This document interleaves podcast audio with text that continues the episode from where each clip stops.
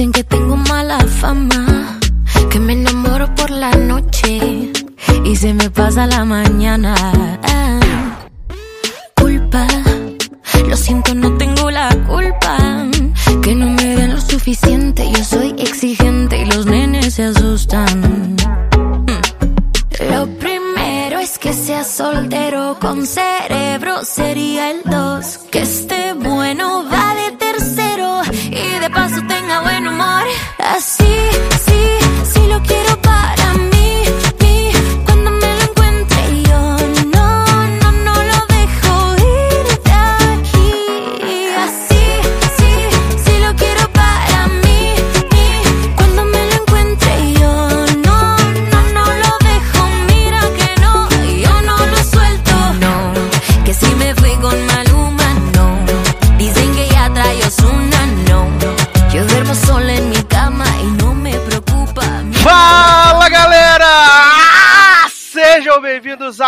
Mais uma edição do Logado Cast, dessa vez em quarentena. Estamos aqui todos no lockdown, estamos todos isolados, mas juntos ao mesmo tempo. Por quê? Na verdade era pra gente estar de férias ainda, mas o coronavírus não deixou a gente ficar mais de férias. Então estamos de volta, né, antes do esperado. Na verdade, você já ouviu todos os programas de férias ou não, não sei. Depende de como o editor vai pensar nessa maluquice toda. Mas estamos de volta, né? Para poder fazer o seu tempo passar mais. Você que tá isolado, triste, sozinho. Nós vamos falar besteira durante as próximas horas para deixar a sua vida muito mais contente, muito mais alegre, muito mais animada. E por isso nós reunimos o melhor elenco de todos, o maior elenco de todos, começando com ele, Leandro Chaves. Socorro essa quarentena que ninguém aguenta mais, mas fiquem em casa, por favor, porque é assim que a gente vai vencer esse coronavírus e vai passar, gente, vai passar. Por enquanto fiquem, continuem ouvindo a gente aqui, fazendo os programinhas pra vocês, porque a melhor companhia na quarentena é- são as nossas vozes, né? Exatamente.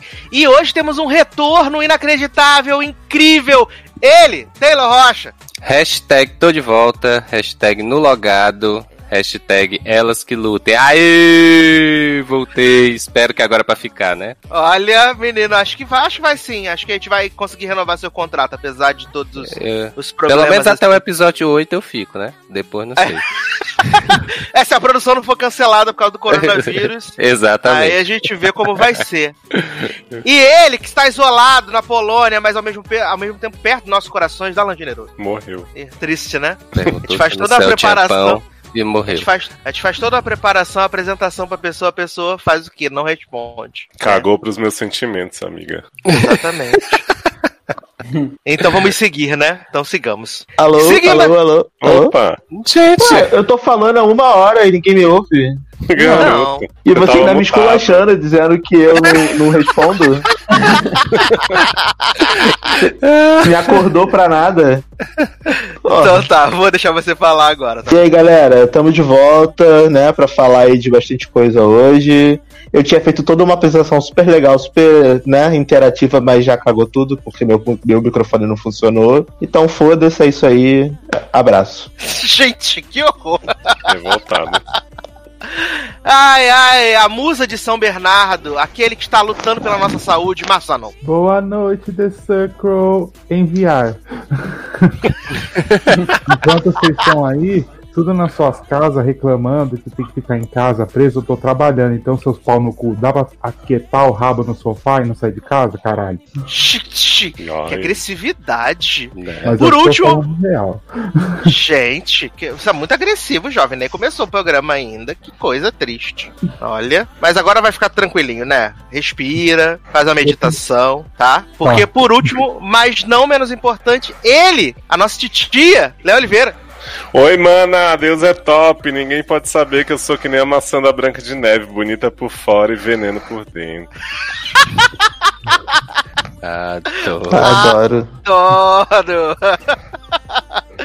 Ai, ai, mas estamos aqui então para né, comentar as coisas que surgiram aí pelas televisão, pelos mundo, tudo, enquanto estivemos ausentes, estivemos de férias. Uma coisa que eu reparei foi que os comentários desapareceram também enquanto estava de férias. Reparei Ai, isso. ai, ai. Passado, Ah. chocado. Os comentários estão de quarentena também? É, reparei que os comentários também desapareceram, apesar de todo o nosso esforço de gravar programas inéditos, botar no ar, não deixar faltando, né? Mas senti assim uma falta dos comentários, uma coisa assim. Um, um feeling que eu tive, sabe? Uma coisinha assim que eu senti. Por isso Mas que eu nem mesmo- gravei. Na- exatamente, você já tava prevendo que isso ia acontecer, né, Taylor? Sim, sim. Mas, mesmo vocês sendo ingratos dos comentários, estamos aqui hoje para comentar coisas maravilhosas, coisas incríveis. Vamos começar com o reality, que está sendo mais comentado de todos os tempos, de toda semana, né? Nas últimas três Na semanas. tivemos hold em todos os podcasts. Em todos os podcasts, aliás, temos que aplaudir que lealdade pública colocou todas as peças num lugar só, porque estamos aqui agora para falar da temporada completa. Já assistimos todos os episódios, menos Taylor Rocha ainda, mas nós não vamos falar spoiler agora. Só depois, a gente vai avisar ele de toda a temporada incrível. Então, vamos falar de The Circle. E eu acho que, como o Leózio fez assim, todo, né, um acompanhamento nas últimas semanas, eu acho que Leózio tinha que trazer pra gente essa nova versão. Que a gente comentou do, do, do, do The Circle US. Darlan disse que a gente não fez a, a, a- a devida defesa do programa, mas não foi tão bom errado, assim. né? É, mas não foi tão bom assim porque o The Circle Brasil, patrão do The Circle US, né? Né, Leózio? Se Concordo que é patrão, mas vocês nem viram, né? O outro direito. Então, vi viram de mal, vocês viram de mal vontade. Então, aí é a prova de que vocês queimaram a língua. Que aí tá todo mundo viciadinho no mesmo Oh. formato. Olha Olha aí, isso, o jogo virando. Que- Eu acho que eu vou passar essa, essa honra pro Darlan, porque afinal, como eu já falei em dois podcasts diferentes, né? E ele é tão defensor assim. Gente, Não estoura plástico bolha agora não, Darlan. Plástico bolha? não é Darlan, não. Tá, tá, tá, tá. Ih, tá, você tá implicante, tá implicante comigo hoje. O que que tá acontecendo? eu não tô fazendo absolutamente nada. Eu estou parado Alguém tá juntando as falando. compras aí. Né? Gente.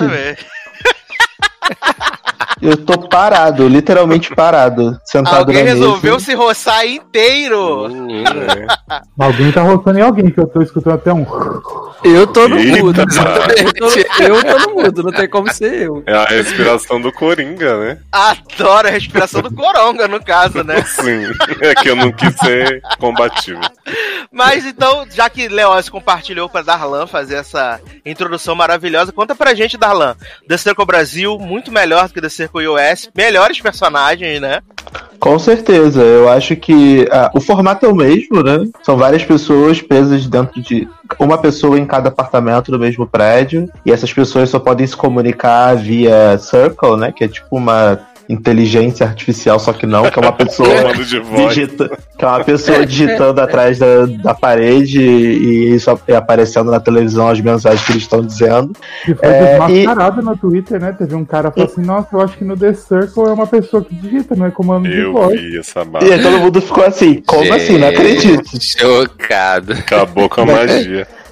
Porque, gente, tinha, tinha ficado, nem tinha ficado na cara, né? Quando a pessoa fala, então, Circle, coloca aquele emojizinho assim da mulher com a mão no cabelo, aí o emoji aparece na televisão.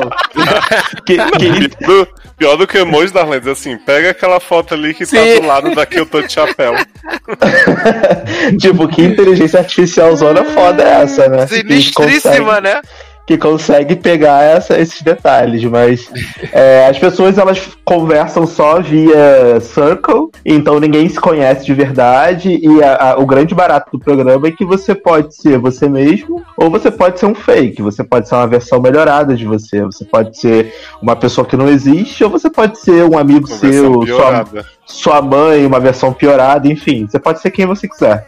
E aí, é, né, nesse programa do Brasil, eu gostei muito porque eu acho que o elenco foi muito bem escolhido, né? Eles conseguiram pegar gente assim que representa muito bem, só que não o Brasil. E, e, e é muito divertido porque o programa é super dinâmico. Então você tem é, umas Igual dinâmicas. Downton e os- Abbey, então, né?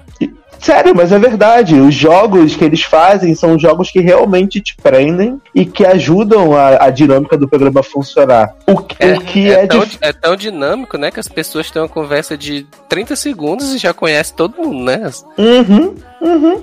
E, e o pior de tudo é que, assim, os jogos fazem o jogo andar do The Circle, e pra mim essa foi a maior diferença desse, dessa versão pra versão americana. Porque na versão americana, os jogos são meio bobinhos, assim. Você não. Você tá se divertindo ali com o pessoal e você vai se pegando mais pela personalidade das pessoas. Nesse The Circle Brasil, não. Você vai tendo jogos e aí tem um jogo que você tem que alfinetar outra pessoa. Tem um jogo que você tem que dançar e a outra pessoa tem que descobrir qual é a dança que você tá fazendo. E aí a pessoa coloca, tipo, uma roupa que se você não fizer direito, as pessoas. Por exemplo, você fala que você é uma mulher super gostosona.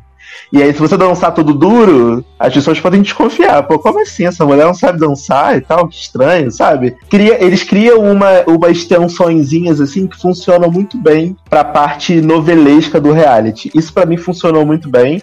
E eu acabei super apegado a várias pessoas, super torcendo. E eu achei maravilhoso, assim. Eu só tenho elogios pra fazer essa temporada. Eu não tenho que criticar. Não sei de vocês. Não, eu também não. Eu achei maravilhoso, assim. Achei que o elenco foi muito bem escolhido. Só tem algumas pecinhas ali que podia, podia ser melhor, né? Trocava por outros. Mas no geral, acho que super funcionou, assim. É, eu assisti, acho que seis episódios da, da versão iOS. E, tipo, muito longe de serem carismáticos como esses foram, sabe? Eu acho que o mais legal é que os personagens cativaram e teve essa coisa do do Circle Brasil ser um Circle mais sacana, de ficar, tipo, tentando criar a integrinha, a, a intriga, né? Ser o Thiago Leifert da, do rolê. Uhum. Então, é porque eu acho que o Brasil bom. sabe fazer reality, né? Uma coisa, Aham. que o, uma coisa que o brasileiro e o Brasil sabe fazer é reality show. E os reality shows do Brasil sempre tem uma edição muito boa, e o, o- a edição, na minha opinião, pelo menos, desse The Circle é muito boa. Tanto que acabavam uns episódios assim, eu ficava de cara, ainda bem que tinha o próximo pra ver, pra saber o que, que ia acontecer, quem ia sair, quem ia ser bloqueado, etc. E eles conseguem criar mesmo um roteirinho, mesmo com tão pouco material. Porque pensa, você tem, sei lá, oito pessoas dentro de um quarto conversando com a televisão. Dando oi E é- falando de hidratação, né? É, exato. Aí a festa, festa. Aí a festa eles botam uma, uma, umas paradas meio ridículas, assim, Eu uma muito fantasia de, deprimido com essas festas. de papel crepom. Não, mas é uma fantasia de papel crepom. E eles, conseguem, e eles conseguem fazer isso render, cara. É bizarro, é surreal, assim, o que eles conseguem fazer na edição, entendeu? Não, eu Já, aplaudo. ante- já antecipando as festas que a gente tem agora, né? Por conta da Sim. quarentena, né? Não, e é um programa excelente pra você ver na quarentena, né? Porque eles estão sozinhos, então Sim. é meio, é meio que você se sente igual conversando com a televisão. Caralho, imbecil, não faz essa merda. Aí a pessoa vai lá e faz. Inclusive, eu só vi porque, justamente por conta da quarentena, porque eu não vi o americano, né? Eu vi o pessoal comentando e tal, mas aí eu tava vendo outras coisas e tal, acabei não vendo o americano. Aí, como teve a quarentena e tal, aí eu digo, ah, vou dar uma chance já que tá todo mundo falando e tal, né? E é essa maravilha que é, né? Ah, é, pra mim, esse, esse The Circle Brasil coloca o The Circle americano pra mamar. Facilmente. Facilmente. Posso fazer uma Facilmente. introdução? Uma coisa? É, um, um, um comentário. Giovanni e o Benca acabou de me retweetar que eu falei que eu tava sendo de coronga. Sou muito Adoro. influencer. Zarão muito influencer, cara. Que orgulho. Maravilhoso, gente. Aproveita e divulga o logado, Zarão. Fala assim, ah, Sim. ouve o logado sobre. Beijos, amigo. Põe na thread lá em cima, embaixo do tweet que Uhum. ela retweetou, você põe ouça um lugar pra saber mais sobre The Circle. É, eu vou É. esperar sair esse programa e eu vou colocar. É capaz, é capaz dela retweetar mesmo, viu? Porque a Netflix tá sedenta com esses reality shows aí Uhum. deles. Inclusive, Darlan, pro caso de Giovanna retweetar ou ouvir e tal, eu quero dizer que as narrações de Giovanna são excelentes. Maravilhosa. Eu Nunca nunca ouvi tanta naturalidade em falas bem escritas, sabe? Olha. Ah, Eu Leoz, concordo favor, plenamente com alguma, você. Giovanna Cristal, entendeu? Quem não gostou é hater. Quem não gostou não via tomar lá da cá. Que, Oi. que não Ela era tomar fala- lá da cá. Qual era o nome do programa que ela participava? Ah, que ela era aquela. Era Não, não era ela, não. Qual Era era, avaliação, qual, não era, era? qual era a avaliação que ela participava? Marcinho. Eu não lembro. Eu não Ah, lembro era, qual era a verdade, era temporada. Marcinha. Era, era caipira. Então, Mas mas, essa as- menina. Dessa menina Giovanna Eubank, eu não gosto dela, assim, acho ela meio chata na vida, acompanhando Agora ela ela vai no dia a retweetar mais dia. o Amiga programa. de Zanon, Mas, mas, então, mas eu vou te falar que esse The Circle me fez mudar a percepção. Talvez eu estava sendo preconceituoso com ela, igual Ana, Bonita Clara, que tenho fobia. precon- preconceito por ser bonita, linda e branca no primeiro episódio. E foi bloqueada porque as pessoas acharam que ela era fake só porque ela era linda. Né? Entendeu? É a Absurdo. prova que as pessoas bonitas também sofrem preconceito. isso. Uhum. Então, Giovana, me perdoa, viu? Eu sei que você não é chata, porque agora eu te conheço, né? Pessoalmente, depois de ver esse reality. Então, Eu conheço ela tamo pessoalmente. junto. Me retuita também, viu? Beijos. Isso acontece muito com o Zanon, né, Zanon? Esse preconceito por ser bonita, né? Ai, gente, não aguento mais essa vida. Eu saio na rua, as pessoas ficam falando, ai, sai daqui, seu lindo, sai daqui, você é muito gostoso. Ser bonito e "Gente, magro é um dá." problema, né? E alto, E né? hétero, né? E hétero, Não né? vai. E hétero, né? Do Maresco é hétero. Ele Nossa, é mas hétero. vai. Esse, Spoiler. esse plot twist eu não aguentei, viu? Mas, Mas quais foram os personagens que vocês mais gostaram, menine? Fala, fala, Leosa, desculpa. Não, e você falou pra, pra falar uma frase de, de Giovanna. Giovana, amo. Aí tem um, tem um aqui que eu anotei pro meu programa, né? Que ainda não gravei, mas gravarei, que ela diz assim. Se alguém não se queimou nesse game, é privilegiado sim. Eu, Sim! eu vi isso hoje. Eu amo. Ai, ai. e eu gosto da entonação, que é uma entonação Sim. profunda, né? É E são entonação- coisas do, da, da Interwebs que ela claramente não tem familiaridade nenhuma, assim, que botam na boca dela. O problema desse programa é que ele banalizou todas as hashtags legais que não dá pra usar. Porra! Né? Tipo, elas que lutem. Eu já tenho pavor de falar elas que lutem. Agora você gosta só de gratiluz, né? Elas que Só de camisa 10. gente, a minha, fa- a minha favorita é a vida é um circle. Nada vai, nada vai ser melhor no mundo do que a vida é um circle. Inclusive, o Rob fala, isso faz sentido nenhum, mas vou usar. Né? Eu acho que quando sair esse programa, todos nós temos que postar uma selfie no Instagram com a hashtag A Vida é um Circo só pra Eu divulgar. acho. Eu Ah, acho também. Inclusive, eu acho que tinha que ser a capa do, do, do programa, as nossas fotos, assim, uma do lado da outra, com a hashtag. A vida é um circle. A vida é um circle. Mas assim, é. Eu não, não sei, não sei se ao longo do- dos programas vocês foram gostando mais de uns personagens e go- desgostando de outros. Ou se vocês levaram, tipo, um que vocês gostaram até o final, desde o começo. Porque, assim, eu no começo eu adorava o do Maresk. Adorava o do Maresk. Achava ele muito, muito bom. Achava um personagem excelente. Mas com o tempo eu fui ficando cansado dele, de verdade. Não só Ah, é. pela militância que matou Gretchen, mas da persona dele em si. Olha, eu, eu, eu confesso que, né, do Marés que eu gostei no primeiro episódio, mas no segundo já tava cansando porque ele é aquilo, né? Todo, tudo que ele vai editar, ele tem que po- postar um textão no Face antes. e é um textão assim, tipo, porque, porque o universo existe de não sei o que. Então a pessoa que eu vou bloquear, tipo assim, nada a ver com o que tá acontecendo. Ele mete um textão super profundo e aí fala, a pessoa que eu vou bloquear é não sei quem. E é um sabe? eu não tenho textão todo- paciência. Todo pausado, né? É, e ele, e, e ele Nossa. entrou numa pira também, ali no episódio 3, 4, de querer ser muito manipulador, muito mega evil. Sim. E aí ele, e aí ele criava uns chats assim, nada a ver, e falava assim. Oi, minhas meninas! Ai, que ódio, cara! Dá vontade de entrar na televisão e. Com a boca. filho, elas não vão ler com essa entonação. Cala Né? Não adianta você falar assim. É, A Não, internet eu é mandei pra difícil eu não é mand- tão boa assim. Eu mandei pra Leózio hoje, quando eu tava assistindo o- a finale, né? Os episódios finais. Eu falei com o Leózio, minha vontade é de dar com a cara do Maresk na televisão. Agredir Olha, ele. mais. É. É, ele. mais. Assim, Ó, eu. Diga, Léo. É, Não, eu pode falar. acho que um grande mérito desse programa, até comentei lá no Erika Small Talk, com a Erika e Amanda, é que eu sempre tava mudando de opinião sobre as pessoas, Uhum. assim. Então, tipo, quase todo mundo eu comecei detestando, tipo, Lohane, Marina, Luma, quando entrou. E depois eu, tipo, me apaixonava pelas pessoas, assim. Agora, acho que as únicas pessoas que eu mantive a opinião do começo ao fim foram a Kel, porque já pra caralho, né? Não dá, né?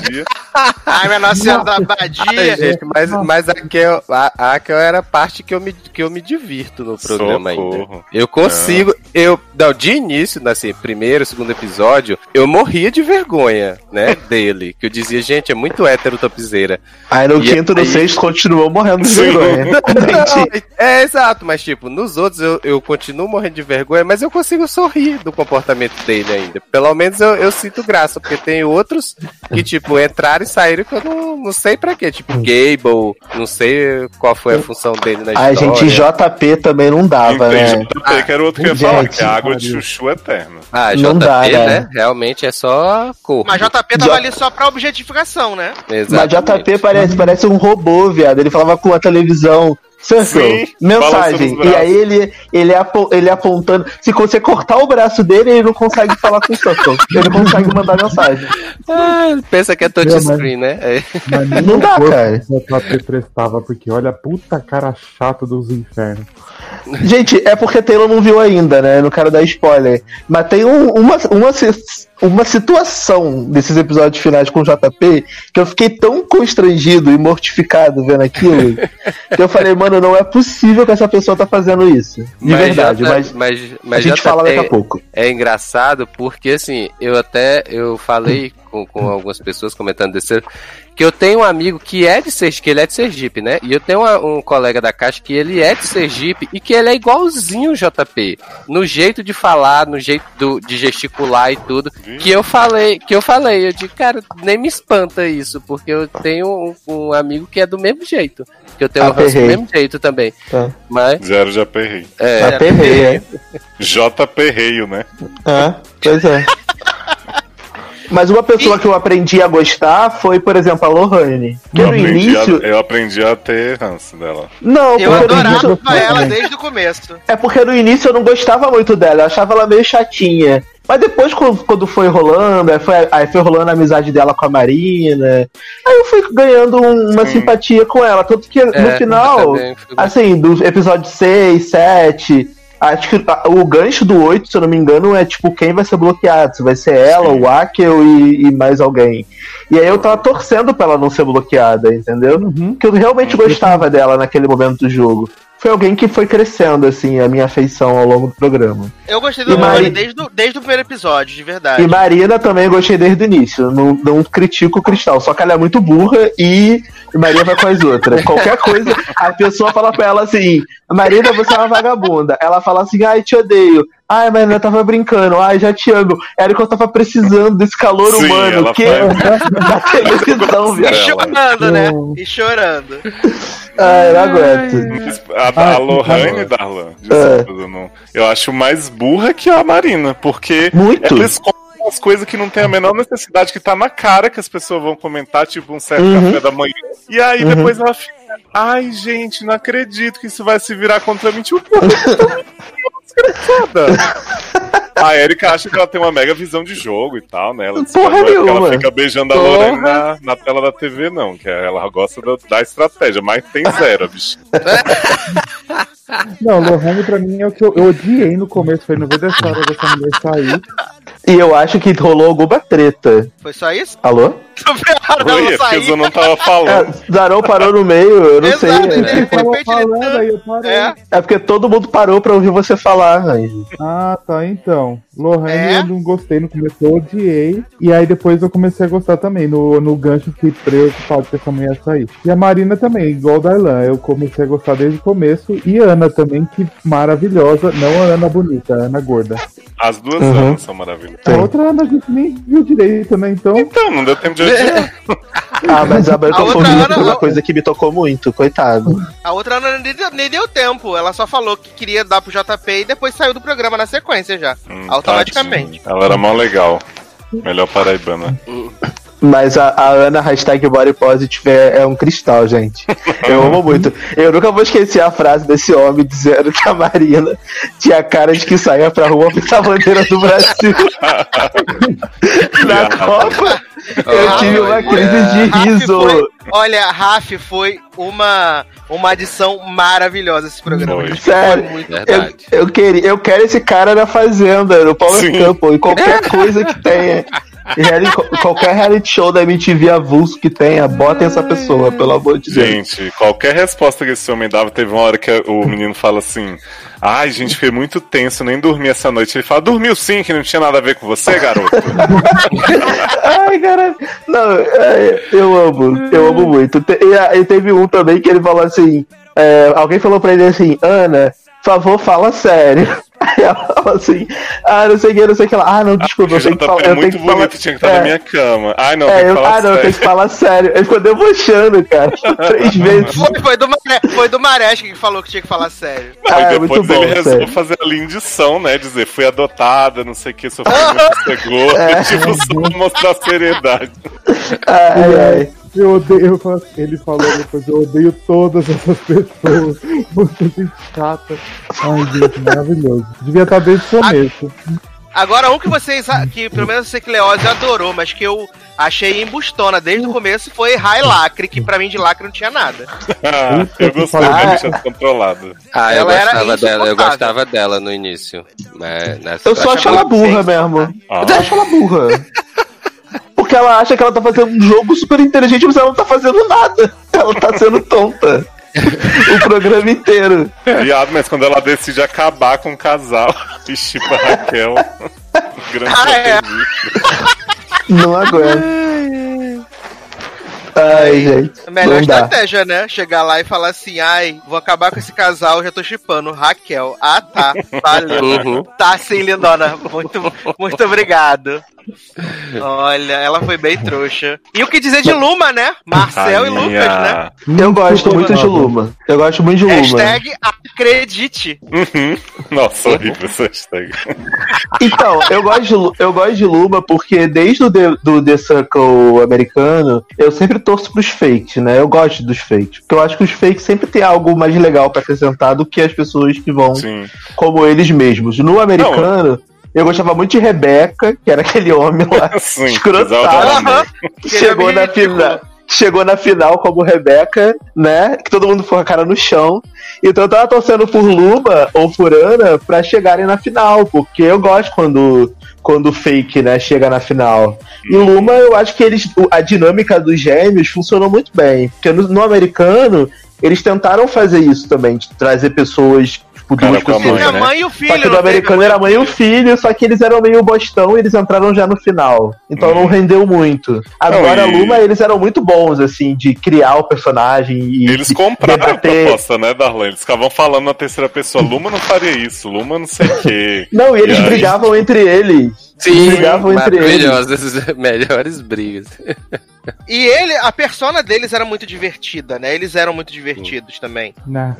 Agora, agora, agora sim, é, te- teve um, não lembro quem foi que falou quando saiu de tipo ah que a história do que as pessoas estavam focando em descobrir os fakes e não no jogo em si e tal. Foi a Loma. Foi a Foi Loma. Acho que foi. É, acho que foi a Loma que falou. E que na hora, assim, eu, eu, eu super concordei com essa história. Porque eu tava meio assim, até esse episódio, eu tava meio assim, eu digo, gente, mas o objetivo do jogo não é caçar fake. Pra que raios que as pessoas estão focadas nisso e tal? Ah, é só pela Uhum. graça de descobrir, ah, é um fake, não sei o que e tal. E aí realmente faz super sentido, né? As pessoas ficam muito focadas. Pelo menos até onde eu assisti, né? Elas estavam muito focadas nessa história de que, ah, tenho que descobrir o fake, tenho que descobrir o fake. Não, não tem. Você tem que convencer as pessoas a estarem do seu lado e se dar bem, Sim. né? Sim. E quem puxa o saco, puxa o tapete, né, Loma já diria. Adoro.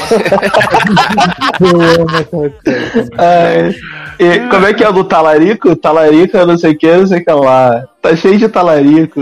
Não sei Sim. que. Eu adoro essas expressões regionais que eu não E conheço. JP, e JP achando que ele era o talarico e depois que é. na verdade era a Rai. É, Highlighter, né? minha linda. Eu não disse que era, não era pra mim. Ai, gente, que cara porra. Ele é muito chato. E quando ele fazia a mãozinha assim, enviar e jogava a mãozinha Nossa. pra frente. Nossa. Eita Nossa, que porra. vontade de deixar isso uma maneta.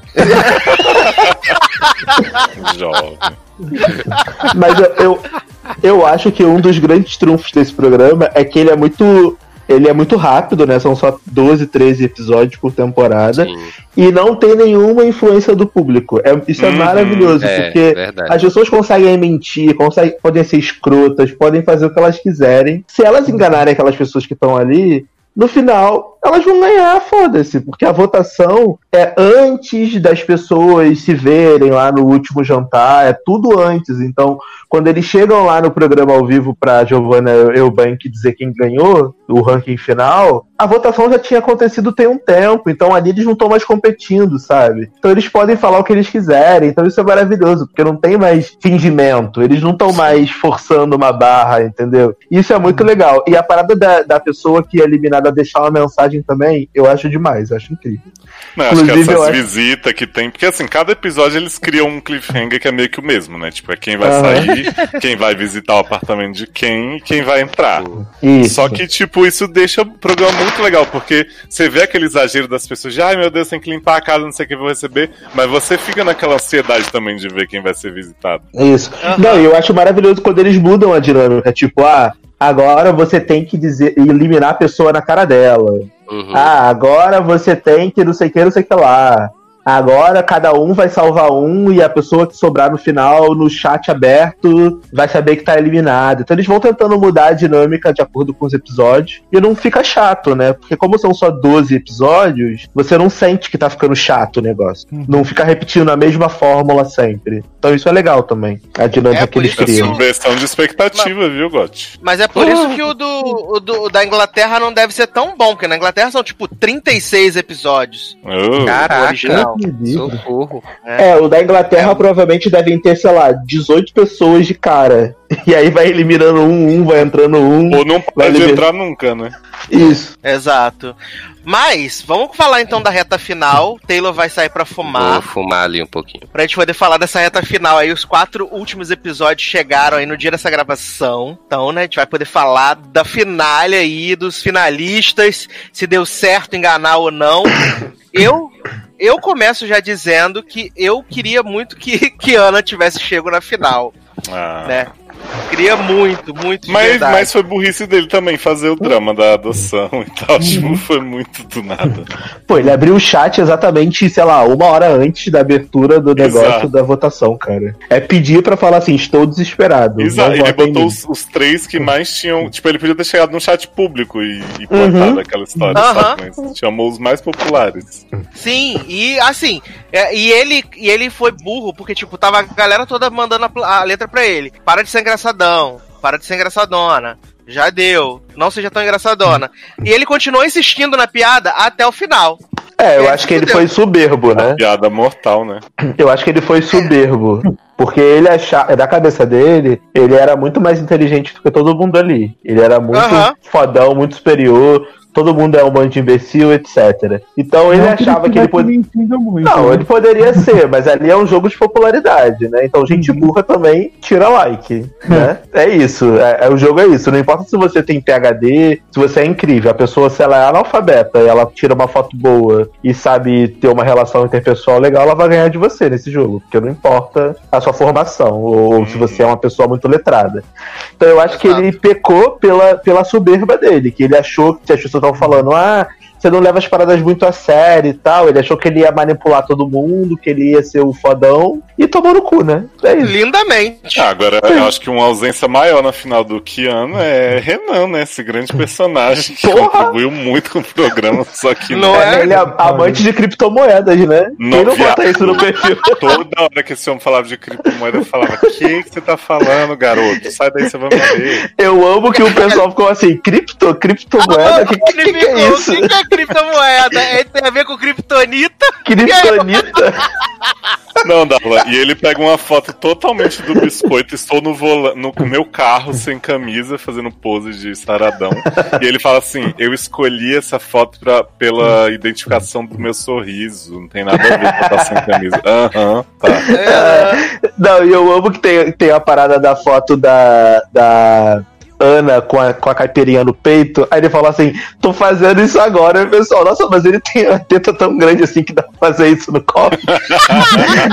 Aí a Rai, a Rai Lacre começou a tentar, assim, falou assim: gente, mas meu peito não é tão grande assim. Será que ele tem um peito tão grande que ele consegue botar um copo no meio, no meio da teta?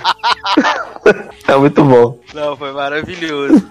E, e não, depois que o Renan entrou, né, o JP quis a, a, competir na, na questão da gostosura, né? Uhum. Que aí foi quando ele botou lá a foto da, da sunga branca, né? Que o menino do Big Brother ia ficar puto, né? Vem de sunga Que, branca! ver- que vergonha, sério, que vergonha. Que vergonha. Ah, fica louco, põe a foto no máximo e fica lá lambendo a tela. Sim, rafa a boca na rola do homem na foto. E do Maré você fala, tô ereta, Sei. meu Deus. tô- tô consigo." Ai, achei, achei de, achei de bom tom. Que? Mentira. Porra. Mas Cara, assim, assim, foi maravilhoso. na real, dos, dos cinco finalistas, eu só ficaria triste de vencer o JP, porque o resto eu tava muito envolvido. Eu Ah, também. eu, eu, eu não gostaria que o Dumarest ganhasse também, não, porque eu acho ele muito chato. Não, eu acho ele Sei chato, lá. mas entre, entre ele e o JP eu preferia que fosse ele. Quando o Dumaresca apareceu em quarto, eu falei assim: caraca, fudeu, e agora o JP vai ganhar esse programa. Eu tinha certeza o que o JP ia ganhar. Então, eu também, mas aí quando começou, tipo, é, é, quem que ficou em quinto? A Luma. Luma. Ficou em quinto, eu falei, mano, eles fizeram uma cagada que nem eles imaginaram que ia fazer. É porque eles votaram, eles botaram todos os populares em posições baixas com medo da, da competição. Eu acho que todo mundo que era popular ali achou que o, o outro popular ia ser primeiro de alguém. Então eles Sim. botaram todos os populares, por exemplo, o Dumaresco botou a Luma em quinto, a Luma botou o Dumaresco em quinto, o JP botou outra pessoa em quinto. E aí to- nenhum deles ficou bem ranqueado. Enquanto isso, a Marina e a, e a Hylacre Ninguém elas, botou elas acabaram meio, ficando, né? sei lá, segundo, terceiro lugar de Intermediárias, todo, né? segundo, terceiro lugar de todo mundo e nenhum quinto. E aí elas Sim. acabaram ficando na frente, entendeu? É tipo Pode votação do Oscar. É tipo votação do Oscar, entendeu? E, e aí eles tomaram no cu. Eu achei maravilhoso, porque eu amo a Marina, acho que ela mereceu muito ganhar, porque eu adoro ela, Eu mas, também, eu adoro ela. mas adoro assim, Marina. foi uma burrice do cacete, né? Foi Eu muito, acho, bu- muita burrice. Que assim, o sistema dos rankings né, do Brasil especialmente funcionou muito bem, porque o povo começava a calcular, vou pôr fulano que tá mais popular pra baixo e tal. Tipo, funcionava. Mas pro vencedor, pra mim também, foi super justo. Marina, me emocionei, até chorei com a vitória dela. Mas eu acho que pro vencedor eles deveriam ter pensado ou de repente fazer, tipo, os eliminados, tipo, júri do Survival, assim, ou Eu acho que seria mais votar. legal. É, é. Eu, eu pensei nisso vendo. Eu falei, poxa, imagina quão legal seria se fizessem tipo um júri do Survivor, pegava assim, os cinco últimos eliminados, votando com as pessoas que estão dentro da casa. Tipo, é. ah, vai ser, sei lá, são cinco, os cinco ranqueiam, mas o twist é que os cinco últimos eliminados também vão votar nas pessoas. Aí tem gente que tem birra, que saiu eliminado, que foi Exato. tirado por não sei o quê. Ia ter uma treta maravilhosa. Inclusive, o Netflix, o Giovana, que tá ouvindo esse programa, dá essa dica aí pra Netflix pra próxima temporada, que vai Uhum. renovar com certeza, se Deus quiser. E, pô, seria maravilhoso você botar um monte de gente mal amada, putaça que foi eliminada, Sim. pra poder Lohane, os quando outros. o JP falava no palco, ela tava pra matar ele. Ela tá fazendo o sinal de cobra, assim, no fundo. Eu amo. Um tecido com aquele cara, que também, cara chato da porra. E ele era um puta de um fofoqueiro e ninguém percebia isso. Sim! Ele era muito fofoquinha. Ele era muito Fofoquinha. É. Mas é- parece mas é- como, né? Eliminando as amigas tudo e ai meu Deus, JP, lindo, maravilhoso, só porque falou oi pra eles. Né? Uhum. É. Aliança Norte-Nordeste, né? né? E não, Não ganhou aguento. ninguém. Se fuderam, os quatro foi pra final e nenhum ganhou. Ai, gente. Muito bom, muito bom. Eu amo muito. E eu adorei, assim, honestamente, voltando à edição do programa, cara, os episódios finais, todos eles tiveram um auge, tiveram um ápice. A edição é O episódio tem 50 minutos e você não sente essa merda Uhum. passar. Passa muito rápido. E se você parar pra pensar que todo episódio é a mesma estrutura, é a mesma coisa. De você ter a- a- as pessoas ali fazendo coisa, chatzinho, up- eh, faz update do, do feed, o eliminado deixa a mensagem, aí tem a votação, aí tem a eliminação. Todo episódio é a mesma coisa. Mas eles fazem ser tão dinâmico que você não sente passar o tempo, cara. É surreal. É surreal. Eu não, eu não passei nenhum momento do, do, do controle pra. Ah, vou logo pra ver a votação. Não passei. Eu tava me divertindo só, com as pessoas. Eu só olhei muito controle, sabe por quê? Hum. Que, tipo, tô de home office, né? Eu pensava assim, tenho que terminar minhas coisas, mas tá aqui, deixa eu ver. Se faltar só 20 minutos, eu termino esse episódio, depois eu vou fazer as coisas. Aí eu ia me. Geralmente, menos se faltasse mais, eu via, mas, né, ninguém precisa saber. Ia se enganando, né? Exato. Amo, amo. Mas, todos felizes que Marina ganhou o programa? Muito. Muito feliz.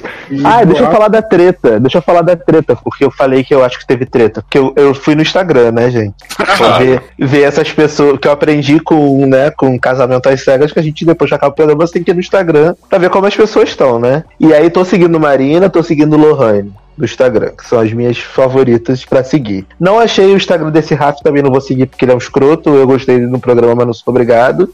Achei de JP, mas não sou obrigado, não vou seguir. Achei de Aka, mas não vou seguir. De do Marés também não vou seguir. Eu acho que teve treta da Lohane com o resto da galera, porque tem várias fotos dos Instagrams deles, de, da, da galera junta, sabe? Tipo, a balada de um, um no story do outro, respondendo mensagem. Um segue o outro, e a Lohane não tá em nenhuma delas, e a única pessoa que a Lohane segue e é seguida de volta é da Marina. Então, assim, e aí você tem foto da, do, do Maresh com o Akel, com JP na balada, com a Ana Clara.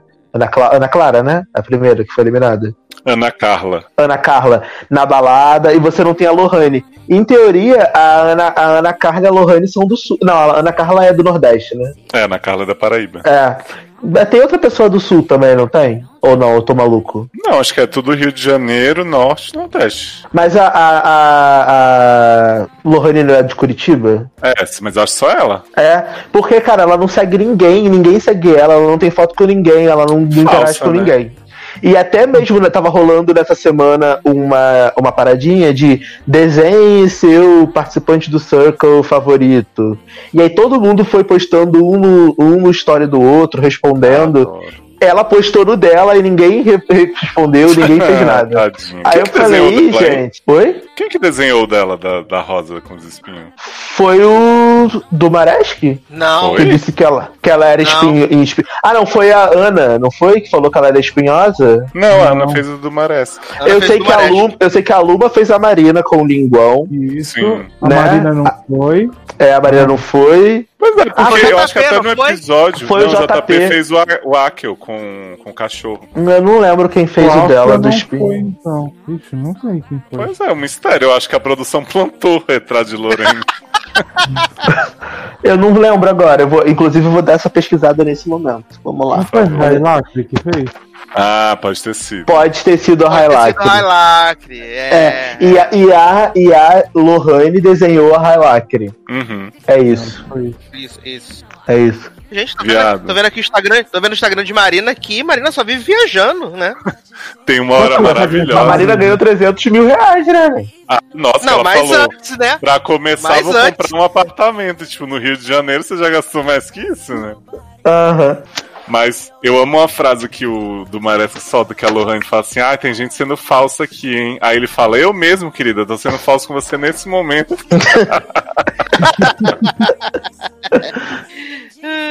Eu amo, eu amo.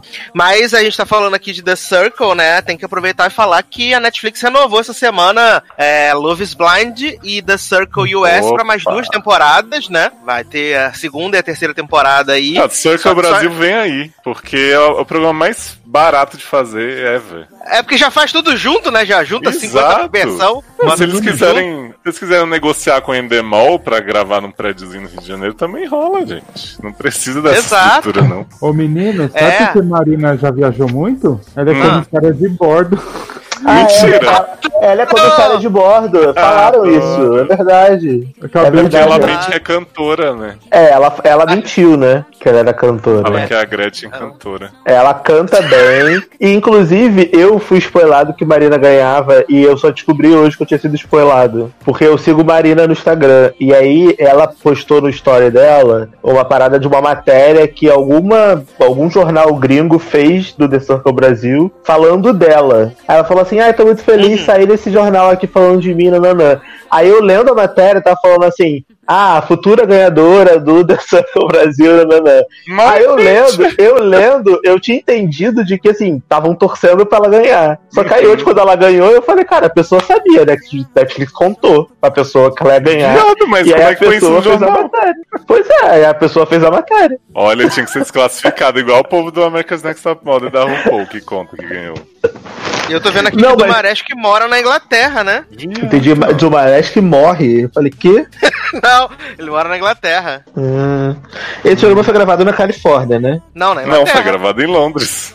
É, foi em Londres? Foi. Foi. Hum, achei que fosse na Califórnia. Segundo a Erika, foi em Manchester, mas todo lugar que eu li foi em Londres. Hum, entendi. Com Todas as versões. Mas tá aí então nosso resuminho básico aí de The Circle Brasil, né? A gente volta em breve com mais reality crocante da Netflix. Com The É, assim Circle que o co- França.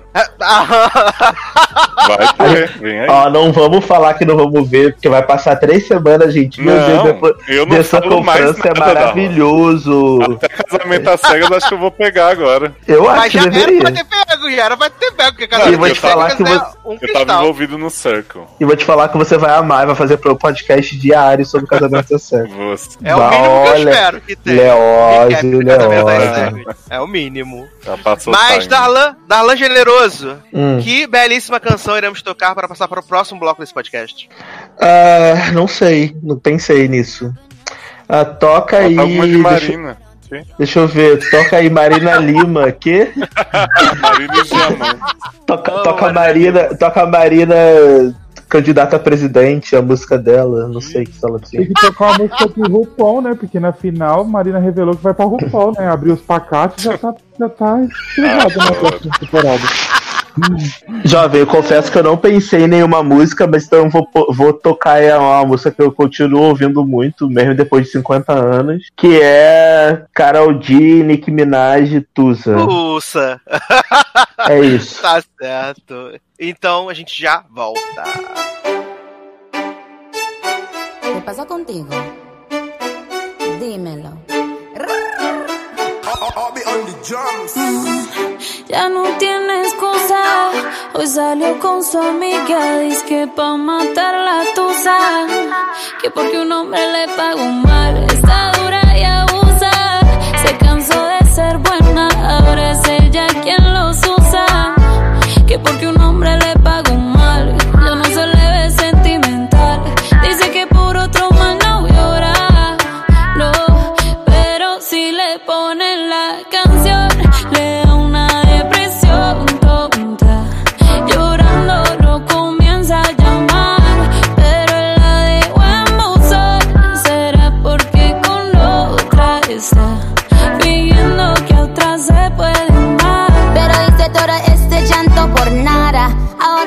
una chica mala. And now you kicking and screaming a big toddler. Don't try to get your friends to come holla. Holla. Ayo, I used to lay low. I wasn't in the clubs, I was on my J.O. Until I realized you were epic fail. So don't tell your guys when I say a bail. Cause it's a new day, I'm in a new place. Getting some new days, sitting on a new face. Cause I know I'm the baddest bitch you ever really met. You searching for a better bitch and you ain't met her yet. Tell him to back off. He wanna slack off. Ain't no more booty calls. You gotta jack off. It's me and Carol G. We let them racks talk. Don't run up on us cause they letting the max off. Pero si le ponen la canción, le da una depresión.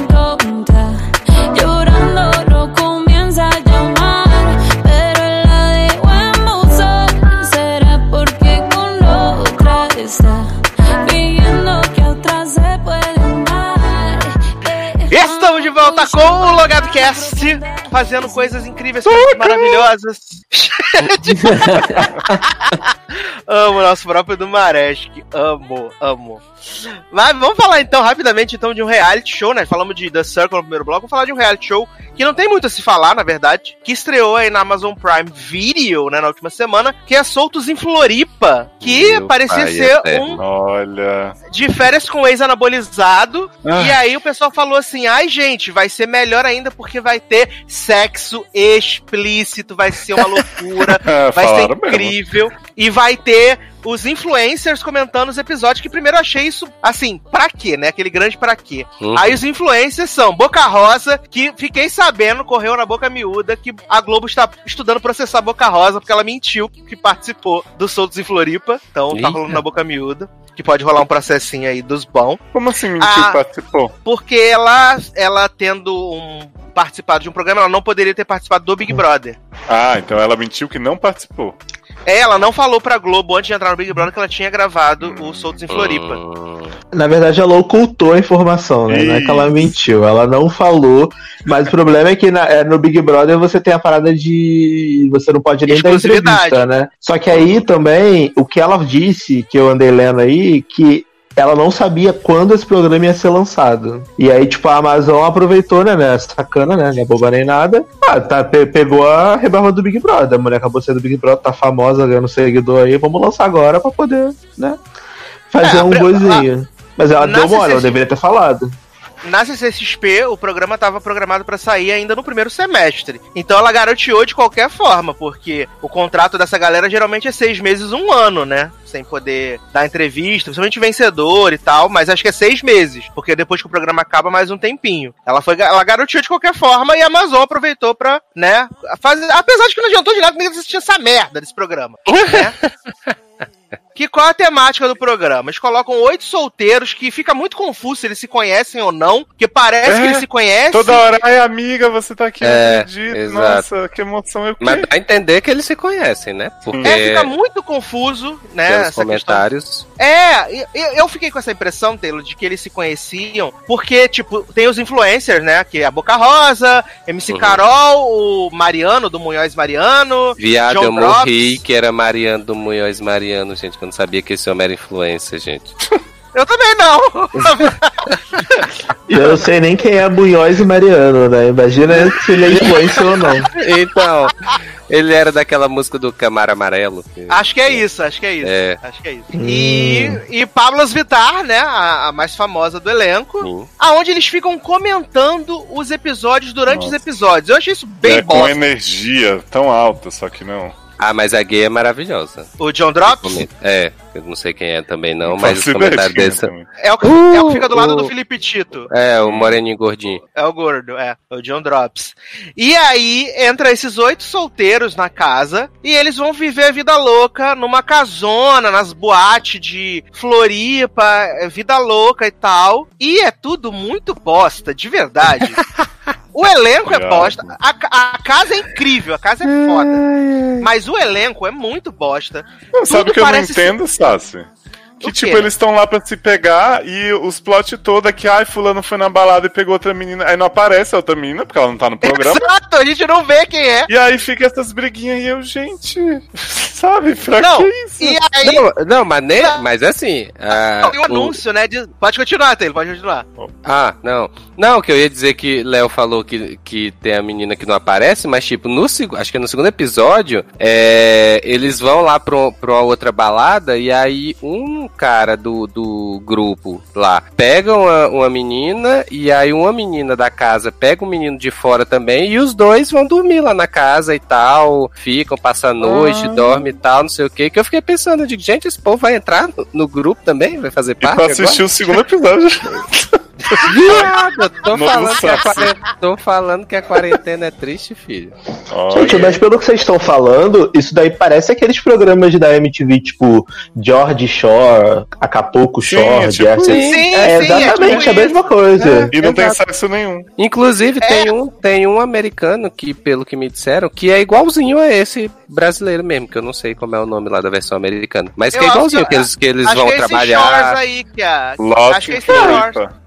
É, porque É, eu, eu assistia muito, né? O George Shore na Ah, MTV quando eu tava no Brasil. E era muito bom, mas era isso, era um monte de gente que era desocupada, que ia pra um- uma casa, eles trabalhavam e tal, mas viviam nessa Uhum. casa, eles iam pra festa, fuder, aí as pessoas ficavam fudendo, ficavam roubando treta, brigando, bebendo, fudendo, roubando treta, brigando, é, fudendo, era, era isso.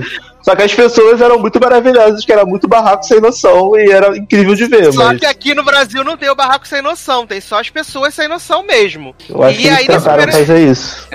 E aí, nesse primeiro episódio, tem lá um cara lá, né? Um tatuado do cabelo cortado, que fala assim: ai, vamos tomar um banho. Aí ele entra no banheiro com a mulher e de repente começa uma gemessão que parece um filme pornô.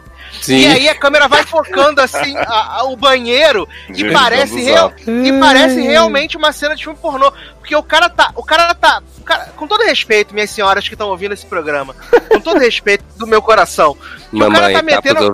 O cara tá metendo na mulher com tanta força. Garoto. que é, é, é, na verdade, viado, é aquele, é aquela, é aquela bateção de filme pornô que é plá, plá, plá, plá, plá, plá. E, e a mulher. Ah, ah, ah, ah. E eu fiquei E, e constrangido. bom, e o bom é o povo lá embaixo, tudo de boa, né? Assim, tudo tranquilo, né? Sim. Gente, é eu não só o cheguei nessa parte que eu vi uns 40 minutos, era só gente chorando porque os outros pegaram as outras nas baladas, então. E depois tem uma, tem uma, uma, uma cena de uma foda no quarto que o cara Sim. tá fudendo como se estivesse fudendo no filme pornô também. Faltou só ele botar a mão na cintura, assim, sabe? É, Verdade. é muito podre. É podre. alguma coisa? Oi? Ah, Mostra a alguma mulher, coisa? a mulher tá de quatro na cama e tal, e ele atrás dela. Isso. E, de- e depois tem uma que mostra só o peito dela. É, exato. Ela por cima do cara e ela mostrando os peitos lá e cavalgando. Mas então mostra o movimento pélvico. Sim, Mostra, o movimento mostra, É. mostra. Chocado passado. Ah, e supostamente esse é o sexo explícito. Hum. Né? Então, sexo explícito é outra coisa, viu, Amazon? mandar, mandar uns links pra vocês verem o que é que é sexo explícito. Né? Tá aberto aí, né, Darlan, durante a quarentena.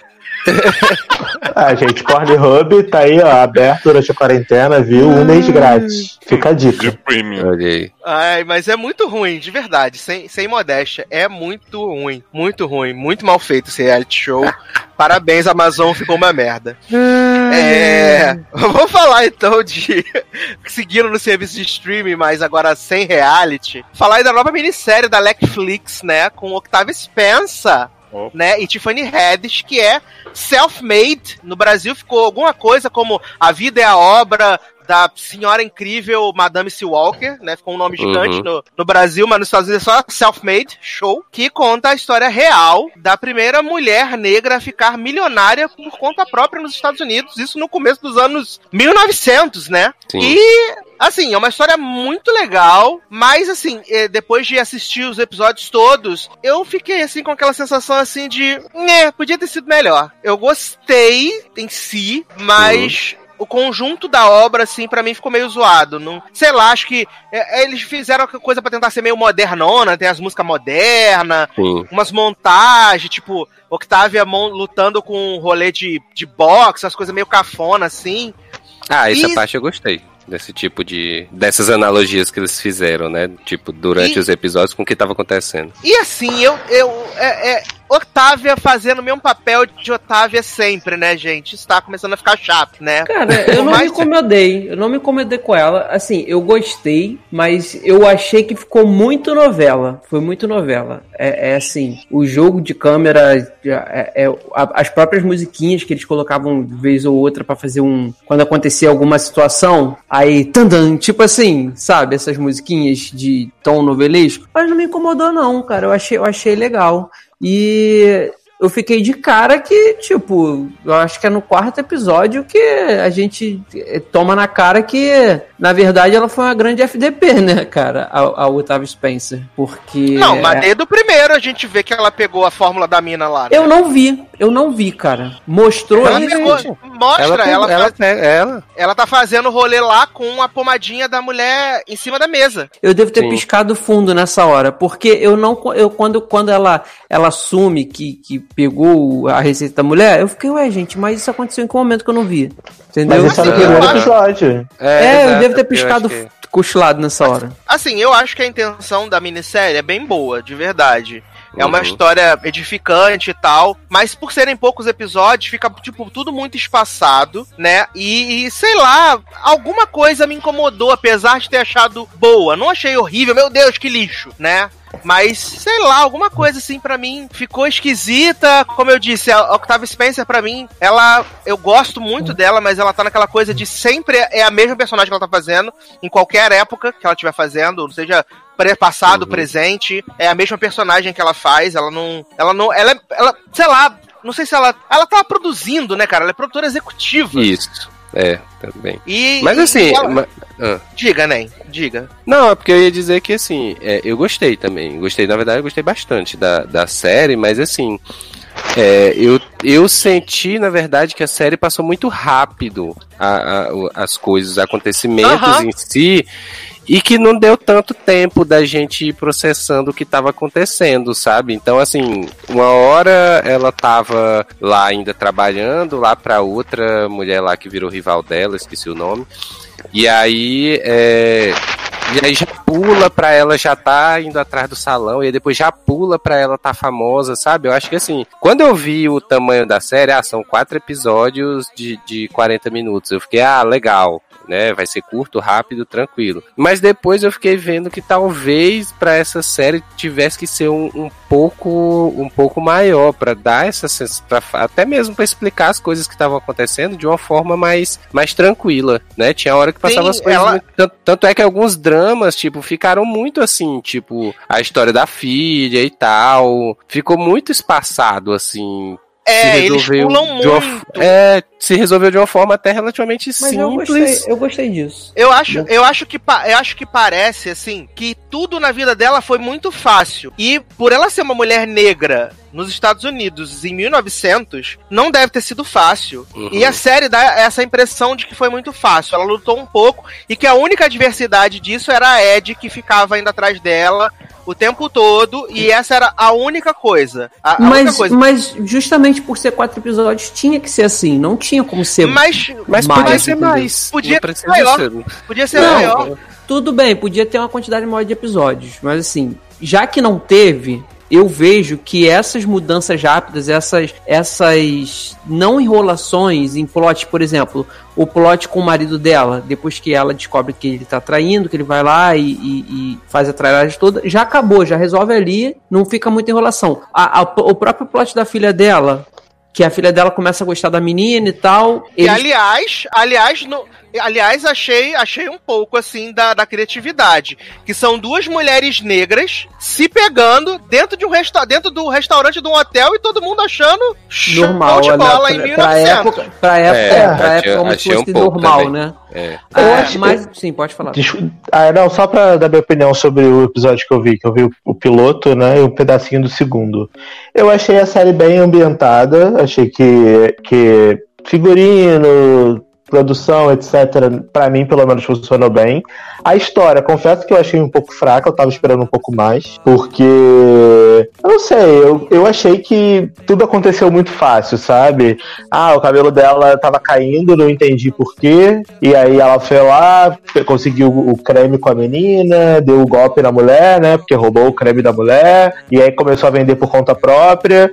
Achei que a filha dela parece que tem a idade dela, que é a Tiffany Haddish lá, parece que tem a idade dela. É, se eu estiver mentindo, por favor, me corrijam, mas a impressão que eu tive é que elas eram amigas, só depois que eu entendi que era mãe e filha. Eu já tava meio com gente. sono, velho.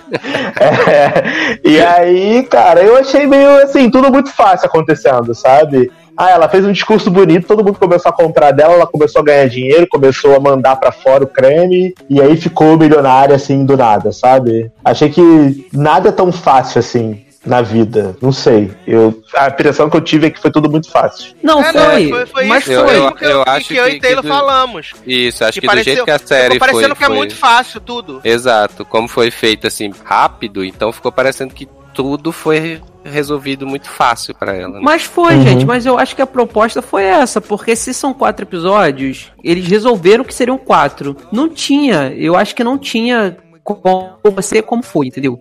Rápido. O problema é que dá essa sensação de que foi uma coisa muito fácil pra época. A gente sabe que, pô, é, início dos anos 1900, é, os negros tinham acabado de sair ali da, da abolição da escravatura, estavam começando a, a a, a ter um espaço maior, mas que não era tão grande assim na sociedade, e depois isso vem piorando com, com o passar dos anos, né? Em vez de melhorar. Então, assim, parece que foi fácil, dá a entender que foi fácil, mas a série não tinha como mostrar isso muito mais profundamente em quatro episódios. Então, para mim, ficou, ficou legal, entendeu? Ficou legal. Agora sim. Assim, eu, eu pessoal- penso de verdade que se fosse pra contar a história, que contasse um período menor da história dela, então. É, se você não sim, tem exato. tempo pra desenvolver isso, contasse um período menor da história dela. É, e precisava e contar tipo- até ela fazer, até ela fazer a convenção da Avon lá em 1918. Exato. É- Mas é porque, Sabe? tipo assim, se é, a, a Netflix vendeu a série falando que era uma mulher negra, não sei o que, que é, se tornou a primeira mulher rica e tal, não sei o que. Então, assim.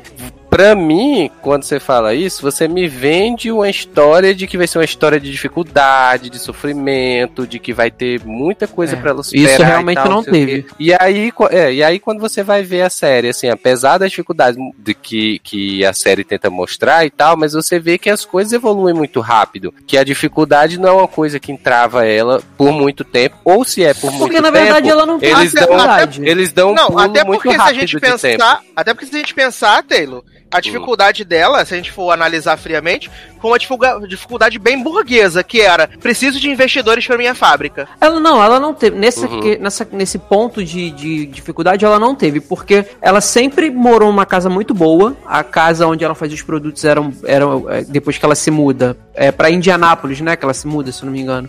É, um cas, é um casarão. Então, assim, a dificuldade dela é o seguinte: eu quero uma fábrica. Mas se eu não conseguir uma fábrica, do jeito que eu tô vivendo aqui, tá. tá funcionando muito bem. Então essa parte de dificuldade eu concordo com vocês. Ela não, ela não teve muito. E assim, é, parece que, que a série trata muito ela como uma grande heroína, mas na verdade ela não foi heroína, porque ela, ela se fez nas costas de uma outra mulher, ela roubou, sabe, uma, uma a receita da mulher e simplesmente ela enterrou essa mulher, sabe? Assim, não foi nem, não foi nem, tudo bem que ela no início ela fala, ela pede pra vender, a mulher meio que esculacha, fala assim: "Não, você não pode vender porque pra vender tem que ter uma aparência boa, você é feia, você é isso, você é gorda, isso e aquilo, então não pode". Então a, a mulher meio que sacaneou ela, entendeu? Mas também ela pegou e o, o- roubou o- a, a fórmula da mulher e se fez toda em cima da mulher sem dar nenhum crédito. E no final, quando ela dá crédito, ela ainda fala assim: Ah, tá bom, eu tô te dando crédito aqui, é de verdade, eu roubei, mas a gente não precisa perder mais tempo com isso, né? E eu tipo, roubei, mas ninguém aí. vai acreditar em você. E acaba aí, sabe? Então, assim, na verdade, ela foi uma grande FDP. E a É, eu série pinta entendo. muito ela como heroína, entendeu? Eu entendo, eu acho que realmente a história dela, provavelmente ela foi uma. Não é que ela foi uma, fi- é, uma filha da puta, é que a gente tem que pensar que isso foi em 1900, né? Uhum, Então eu acho que, o que a, acho que o que a série tenta mostrar é o fato dela ter sido uma mulher negra, uma mulher que contra todas as probabilidades é, vem- é, superou a, a diversidade de ser quem ela é e se tornou uma milionária. Então, assim, é um mérito dela? É um mérito dela. Ela roubou o produto da mulher? Ela roubou. Mas se ela tivesse roubado o produto da mulher e não tivesse feito isso funcionar, ela só ia ter roubado e não ia ser ninguém. Entendeu? Exatamente. Então, exatamente. assim, eu acho que o que a série tenta mostrar é que o, o, o, o grande poder dela de empreender, de correr atrás e de conseguir tudo isso sendo uma mulher negra, gorda, considerada como feia naquela época. E mesmo assim ela conseguiu chegar né, nesse, nesse status que ela chegou. Agora, na minha opinião, eles fazem isso de uma forma completamente não crível. Porque, um, o marido dela que abusava dela no início, que deu, que deu uma garrafada no braço, que ela. Primeira cena é o marido dando garrafada nela e que, cortando o braço dela. Isso morre, passa o tempo, ela já tá com outro homem que é super compreensível, super maravilhoso, super incrível, que fala que não vai mudar pra ela pra Indianápolis e aí na cena seguinte já tá mudando. Então, assim, na verdade, não existe nenhum conflito real. Parece que a série é uma série do Lifetime, que tá só mostrando, tipo, etapas da vida, sabe? Etapas ah, boas, né? Tipo assim, ah, isso aqui ela tá fazendo. Esse ano ela fez isso, no outro ano ela fez isso, no outro ano ela fez aquilo. Mas ela não vai te mostrando a dificuldade que ela teve pra fazer X ou Y. Ela só tá te mostrando o que a mulher fez. É como se você estivesse lendo algo da história. Pegou a biografia dela, tudo que ela fez e foi botando na tela de forma romantizada e novelesca, entendeu? É isso. Mas eu acho que não tira o mérito dela o fato dela ter roubado a parada. É filha da Sim. putagem? Hoje é.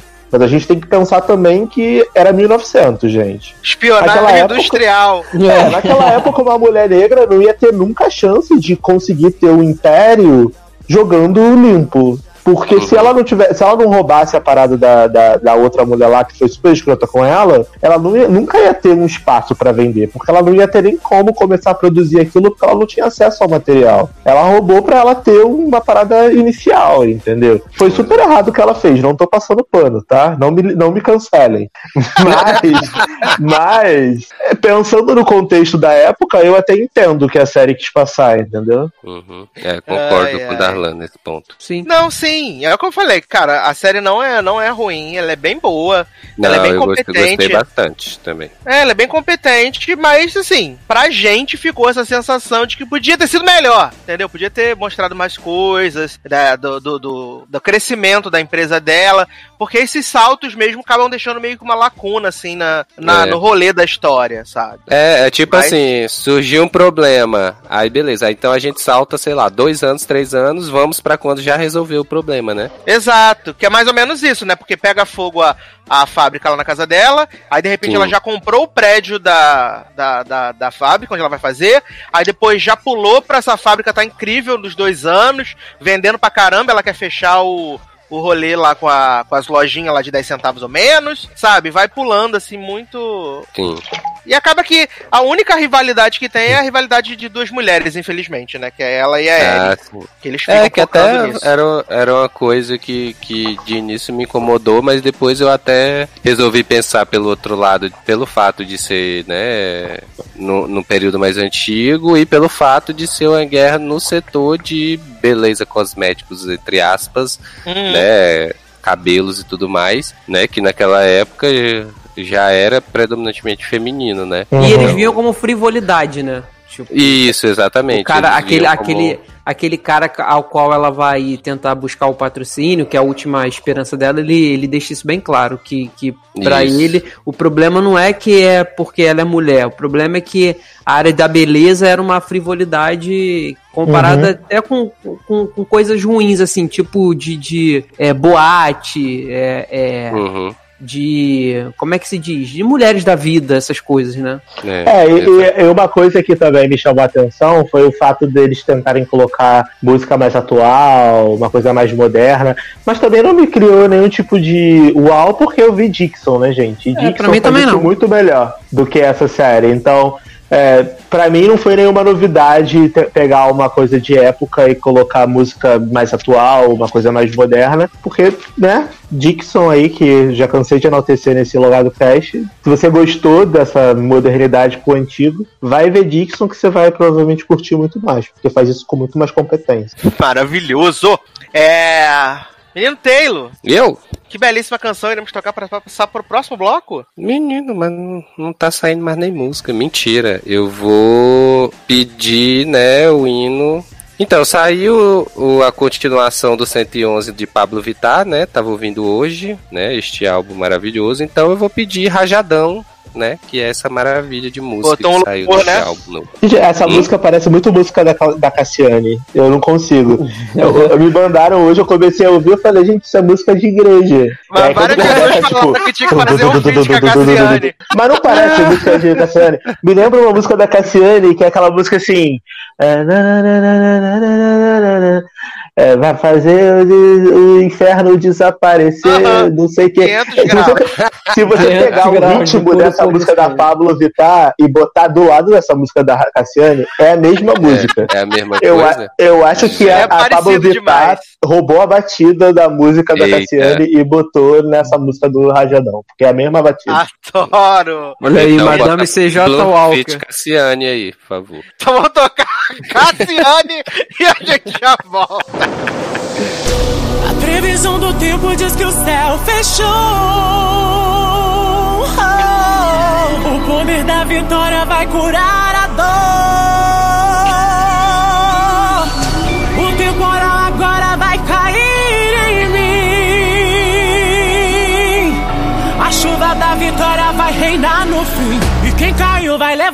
a gente vai vencer. Sofrimento acabar e o amor vai crescer. Inimigos vão cair ao som desse trovão. Levanta a mão pro alto e sente o rajadão.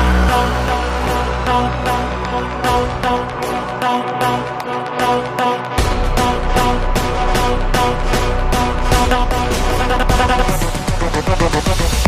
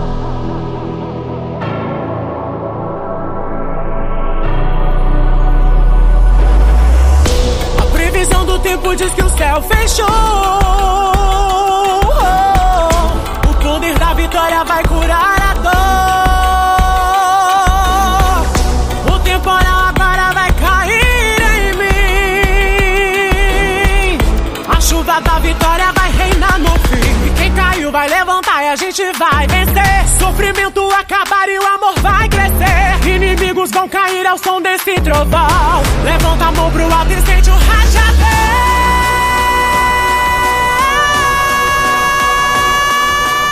Estamos de volta com o Logatcast. Viado. Ai, Leózio, eu te amo, eu te amo. Mas vamos falar então da nova série do Hulu, né? Adaptação aí, The nova Handmaid's minissérie. Tale. The Handmaid's Tale, quarta temporada, né? A Ih, Big Little da Lies, meu gaveta da pá. Agora o inimigo é invisível, hein, Guilherme? Uhum. É Big- essa, a tua história é Big Little Lies, garoto. Uma versão mais Ai, atual. The Invisible Que é? Marta. Divisão mata, né? Ah. Encontrinhos na geladeira, né? Essa nova série. É, a nova minissérie do Hulu, né? Adaptada de um best-seller, né? Da Celeste CJ, que é Little Fires Everywhere, ou Foguinhos em Todo Lugar, né? Essa série que é produzida, né? Pela mulher que mais está trabalhando em Hollywood atualmente, Reese O- Witherspoon. Ah, junto com a Né? Octavia Spencer, né? Exatamente. Duas arroz de exatamente. festa desse ano.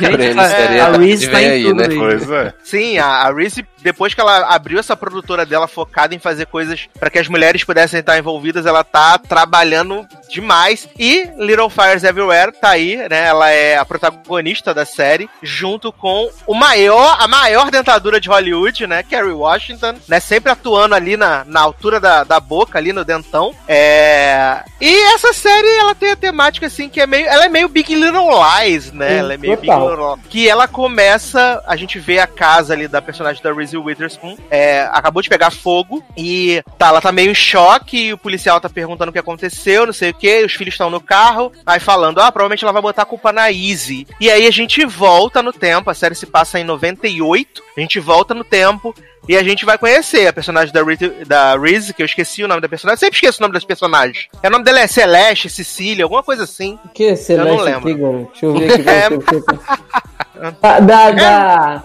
a da Carrie é Mia, não é Selena. É Selena Gomes, exatamente. É Mia Colucci, Então, Selena... chamam, chamam ela de, chamam ela de é, Miss Richardson, não é isso? É, mas a Reese, a personagem da Reese, Deixa eu ver aqui Ela seu é- ela é uma... Helena. Olha aí, Helena, quase. exatamente. Helena, Helena, aí. Helena Richardson, exatamente. Olha, o pum que sai da bunda do palhaço. Caipirinha, de maracujá. Garro.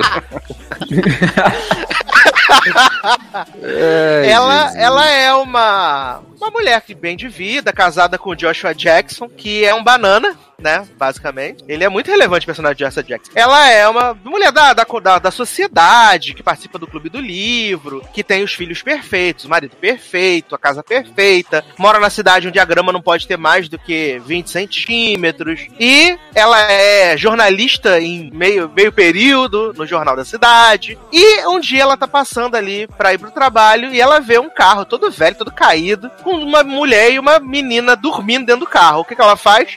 Chama a polícia, né? Pra ir A tirar Tigra aquela. chama de titia. ela chama a polícia, né, pra ir lá averiguar o que tá acontecendo. E temos, conhecemos a personagem Carrie Washington, né, que é Mia, e sua filha Lilith, Trinity, Lily, é um nomezinho de Fro. Tá bom é de Pearl, nome hoje, hein? É Pearl. Até hoje tá. É, Pearl, exatamente. Foi isso mesmo que eu falei. e aí, ela. Essas, elas estão procurando lá e acham uma casa pra alugar. E quando elas chegam nessa casa pra alugar, é a casa de Reese Witherspoon, que tá fazendo o aluguel muito barato 300 dólares. Uma casa gigante, vários casarão. quartos, banheiro. E, a, e, ó, água e luz já estão incluídas no aluguel, tá? Só, só precisa dólares. cortar a grama e deixar abaixo de 20 centímetros. É abaixo de 20 centímetros. Super barato o Adoro, aluguel. me indica essa casa, preciso. A casa maravilhosa, Darlan. Dois andares, toda mobiliada. Maravilhosa a casa. E ainda, 300 tem, e ainda tem o foguinho, né, da novela lá na casa, né? Sim. Que é Little Fires, é, viu? É, o foguinho Fogo e a faca. Né? Opa. E aí, a, a Reese aceita alugar o- a casa pra Mia, mesmo sem ter nenhuma referência dela, sem saber de nada. E acaba que meio que. A, a Reese fala assim pro. Ela tem quatro filhos, né? Quatro filhos ou três? Quatro, né? Que é a. A, lead- a A cheerleader o Trip, Alex o e o, e o Moody. e o Moody.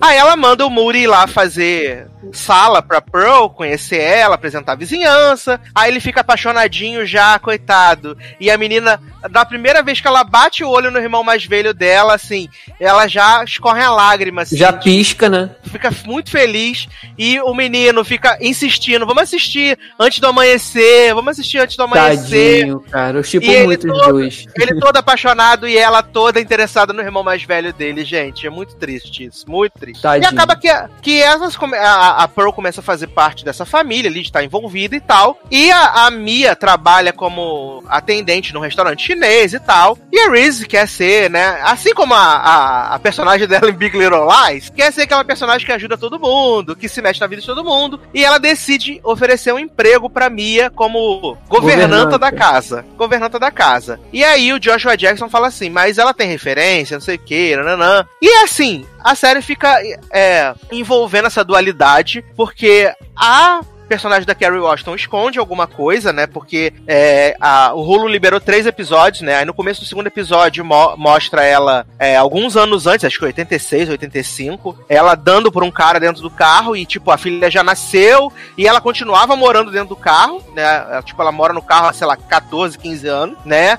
E também eles criam uma trama paralela com a amiga da Carrie Washington, que trabalha no restaurante chinês com ela, e aí teve que dar, botou a neném no Station 19 lá pra ser adotada pela Joe Grey's Anatomy. E ficam movendo esses plots assim, e aí a, a, a Carrie Washington descobre que a neném chinesa foi adotada por um casal que é amigo da Reese. E aí ela, tipo, fala pra menina, pra mãe da, da, da, da neném que tá lá onde a criança tá, e tem um barraco. Assim, foram três episódios que eles liberaram na sequência. Acho que foi bom pra gente poder ter uma ideia do tom da história. É, eu fico feliz porque ela vai ser uma minissérie de oito episódios só, então a gente já viu quase a metade da, da série toda. E eu confesso que eu tô bem interessado, assim, no que vai acontecer. O que, o que menos me interessa é o plot da neném chinesa. Dane-se, neném chinesa. Não, o que nem me aí. interessa, cara, Ah, é, é porque saudades assim, é uma série que ela vai ficar tipo Big Little Lies nessa questão de segredos. Acho que cada personagem vai ter tem o seu segredo e Uhum. a gente vai aos poucos descobrindo isso e como esses segredos vão fazer com que a vida delas se interliguem. Porque isso já tá acontecendo. Desde o primeiro episódio, com a Mia e com a Helena. E assim, é, é, a Helena é aquela personagem que ela é toda sistemática, é tudo direitinho, tudo tem que estar no controle dela, extremamente. Ela é extremamente controladora, não no sentido ruim, mas de ter a vida toda baseada num controle. Tudo tem o horário certinho, tudo tem o seu tempo de ser feito. É E- verdade, e a- ela só transa com o Joshua Jackson, Leózio. Terças às e quartas quintas, é e isso? sábados. Quarta e sábado, é. Ah, mas eu E também esse- só transo com o Joshua Jackson esses dias. O personagem da Mia é aquele, a princípio, o que passa é aquele espírito aventureiro, que a mulher não liga pra nada, é, já mostra, já diz na série que eles vivem mudando de, de cidade, né? A filha diz isso, que a, a filha quer, ela quer manter uma raiz em algum lugar, até porque isso está atrapalhando ela na questão dos estudos, e ela tem esse espírito aventureiro de viver no carro, de viver mudando, de viver é, é, em lugares que, que ela acha que tem que estar ali agora e amanhã já não tem que ter mais. Então é uma diferença muito grande de vida que as duas levam. E muito segredo que tem, na, principalmente por parte da mídia. Então isso vai começar a chocar com o mundo perfeito da personagem da, da Reese, da Helena. Isso vai começar a dar problema, cara. Então, assim, tem, tem um quê de, de. Não é mistério, mas de segredos, assim, de, de. que podem. de mundos que podem colidir a qualquer momento, sabe? Por conta da, de, de, de atitudes que cada uma vai tomar. E assim, eu achei interessante, cara. Eu, eu, eu vejo muito de Big Little Lies nessa série, mas ao mesmo tempo que eu vejo muito, eu consigo separar. E fora que ainda tem um problema, assim, da, da personagem da Reese Witherspoon, que dá muito a entender que ela não é racista, mas ela tem atitudes racistas sem pensar. Por exemplo, ela usa muito é, a palavra afro-americano, sabe? Assim, ela não consegue, ela não usa black people, por exemplo. Assim, ela usa afro-americano. É uma palavra que já na, nessa, eles dizem na série que nessa nesse contexto, nesse ano, 97, 98, já não se usa mais, porque é considerado racismo, mas ela acha que tem que usar porque um host de, uma, de um programa que ela, que ela assiste usa isso. Tem uma cena que ela acha que o namorado da filha dela vai se dar muito bem com a, com a filha da Carrie Washington, deixando a entender que eles têm muita coisa em comum porque eles são negros. Porque Então, são assim, negros. É. Vocês devem ter muita coisa em comum. E aí eles olham assim, pô, só porque nós somos negros? tipo... Somos negros. É, então assim, é, eu, foi o que eu falei com o Eduardo. Ela não parece que é racista, mas ao mesmo tempo ela tem muita atitude que eu acho que é de pessoa que precisa ser educada no assunto, sabe? E não tem ninguém pra educá-la sobre isso. Então tem, tem, tem muita, muita série que eu acho que daqui faltam cinco episódios. Eu acho que tem muita coisa a ser explorada, principalmente a questão do, do- da cena inicial, que você começa com um grande incêndio na casa dela e tudo leva a crer que tem a ver com a filha. A série, no primeiro episódio, dá indícios que possa ser essa filha dela. Mas pode ser que não seja também, né? Então, assim, eu achei bem interessante a trama. O eu vou continuar aparece até o final. JP, quem é JP? De The Circle? É o bombeiro, né? Que vai apagar o fogo do corpo das pessoas.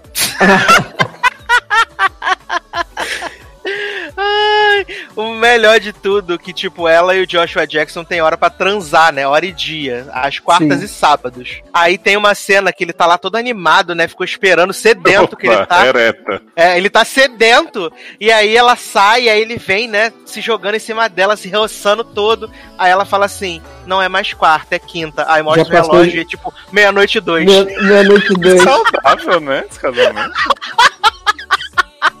Não, e pior que o casamento deles é saudável mesmo, assim, sabe? No, no- Jovem não nesses- é, né? Não, Se a Não. pessoa, pelo amor de Deus, né? Nesses, cara que o dia cara, nesses três episódios, tipo, eles não têm conflito nenhum de, de assim, de tá um insatisfeito com o outro em nada, sabe? É, é a família perfeita. Tem mais Ah, eles tem esse fingem, porém- né? É, que isso aí. É, O homem tá mordendo o rodo, Leózio. Né? Mordendo o rodo todo dia. É, Então os Little Fires, na verdade, são do casamento, né? Não é do, da casa. Ai, exato, não é da casa. A, pe- a pergunta que não quer calar: a abertura dessa série é Ellie Goulding Burn ou não? Ah, tem que ser. Não, não é, infelizmente. Ah, feio, então não vou ver, gente. É, Obrigado. This girl is on fire. Adoro! Tipo Katniss, né? Katniss Girl on Fire. Isso. Adoro. Ai, vocês são os melhores, gente. Mas assim, se vocês precisavam de saber se vale a pena assistir Little Fires Everywhere, vale. Inclusive já saiu o quarto episódio já, né? então assistam que dá tempo de correr atrás e a gente volta pra falar do final dessa belezinha. E agora vamos Uhum. falar de um ciclo, né, que se fechou. Ah, pá, Né, a vida é um ciclo. Uhum, Exatamente. virou um Um, circle. um circle que se fechou, que foi a primeira fase de Elite, né? Ah, Chegamos aí, né? A terceira temporada estreou e que promete, né, ter encerrado esse ciclo aí de três temporadas ligadas pelo assassino de Marina Ruiva Barbosa, né? de Finalmente. do Meyer. Foi muito.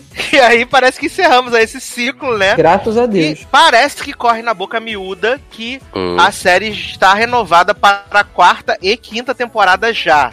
Ah, é lógico. porra. Vai ser, tu- vai ser uma mês que vem, a outra vai ser até novembro. Agora eu quero ver, Corona eu vai quero parar a ver, elite. eu quero ver como é que eles vão fazer, porque um vai estudar na Inglaterra, outro vai estudar em Yale, outro vai estudar na África, outro Mas vai estudar na cinco China. É, pessoas. é malhação, filho. Troca o elenco e pronto. Segue a Vai Não, mas ficou cinco- do elenco, né? Exato, cinco que repetiram o ano por conveniência, Exato. vamos expulsar as pessoas no penúltimo dia. E aí vai ter o spin-off de Nádia e Vanessa morando em Nova York, estudando em Niata.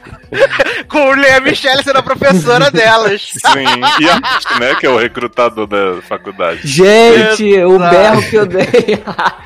Isso aí, é, cena. isso aí era tipo malhação, que o ator era protagonista numa temporada e na outra ele fazia parte da turma, ficava lá só no fundo. Isso, Então, sim. do sim, mesmo sim, jeito. Não, o Guzmán mesmo na próxima temporada só vai ficar tipo assim, sou legalzão, não sei o que, não vai ter conflito nenhum, vocês vão ver. Exatamente. Vai ser ele e Samuel como o povo do Gigabyte, assim. Ah, é. Espera, Mal, mal Vilma pensou, né? aparecer Isso. agora. Mal, mal cabeção. Mal Olha. cabeção. Mas o que, que vocês acharam dessa temporada, gente? Eu achei, Achei uma assim, de bosta. longe, a mais fraca. Achei bem ruim, de Eu verdade. também achei ruim. Cara, Achei eu vou, te ruim. dizer, eu vou te dizer que como eu achei a segunda muito ruim, eu, eu não achei essa terceira menos pior Olha. ainda. Sério, Nem? Sério, eu eu não, sei- eu não nada, sei se é nada porque... aconteceu feijoada. Não, nada, Então, aconteceu, nada eu aconteceu com ninguém, né? É, Tanto no plot principal quanto nos plots individuais. Não aconteceu nada. É porque eu acho que como aconteceu tanta coisa ruim na temporada passada pra mim, então o fato de não ter acontecido já foi alguma coisa, sabe? Mas assim, é porque eu achei que, é, primeiro, é, eu não sabia como era que tava o planejamento de Elite, porque, tipo, esse final foi super final de série já, né? Então, assim, é, não sabia se ia ter continuidade, se tava renovado, se não tá, né? Ainda não é certeza, mas é, pode ser que eles façam mesmo essa questão de, de um novo ciclo e tal. Mas assim, o final, pra mim, acabou que, que compensou. Né, entre aspas, assim, é, o fato da temporada em si. Porque, tipo, a temporada ainda teve muita coisa que me incomodou, sabe? Tipo, Under, Todas. eu, Under eu quero que morra. É, que simplesmente, né, podia ter passado 10 pra melhor, que ninguém se portava com ele. É, Você viu, né, que agora pra achar câncer nas pessoas, dar uma chupada, achou câncer. Né, tá- socorro. Esse negócio aí tá muito certo, não.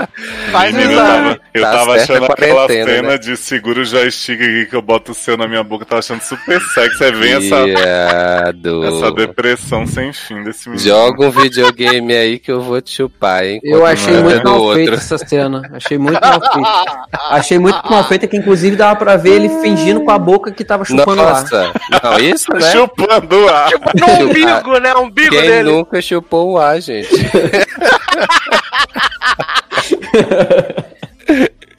E, e assim, aí, tipo, teve algumas coisas, por exemplo, né? Eu falei do Ander sendo ruim, o Omar sendo trouxa na história com o Ander, aquele personagem avulso que veio do nada foi pra lugar nenhum, que era que tava namorando Nádia e depois tava querendo pegar o Omar Viado, na história. Todos os personagens novos não serviram pra nada. Nem, É, aque- nem o que ficou com a Carla lá, que- que pra. Ah, esse não, menos a... não, Esse esse aí. aí, esse aí só serviu Pote pra, de- pra divulgar boné Estou falido. na temporada, porque foi a única coisa Exato. que ele fez.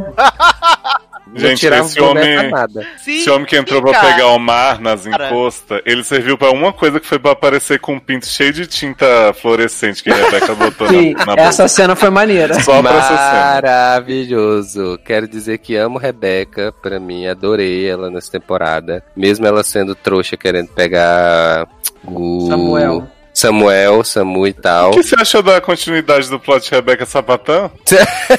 que ela um dia falou, ai, tô, tô atraída por menina, não sei o que, nunca mais né? falando isso assim. Então, morreu.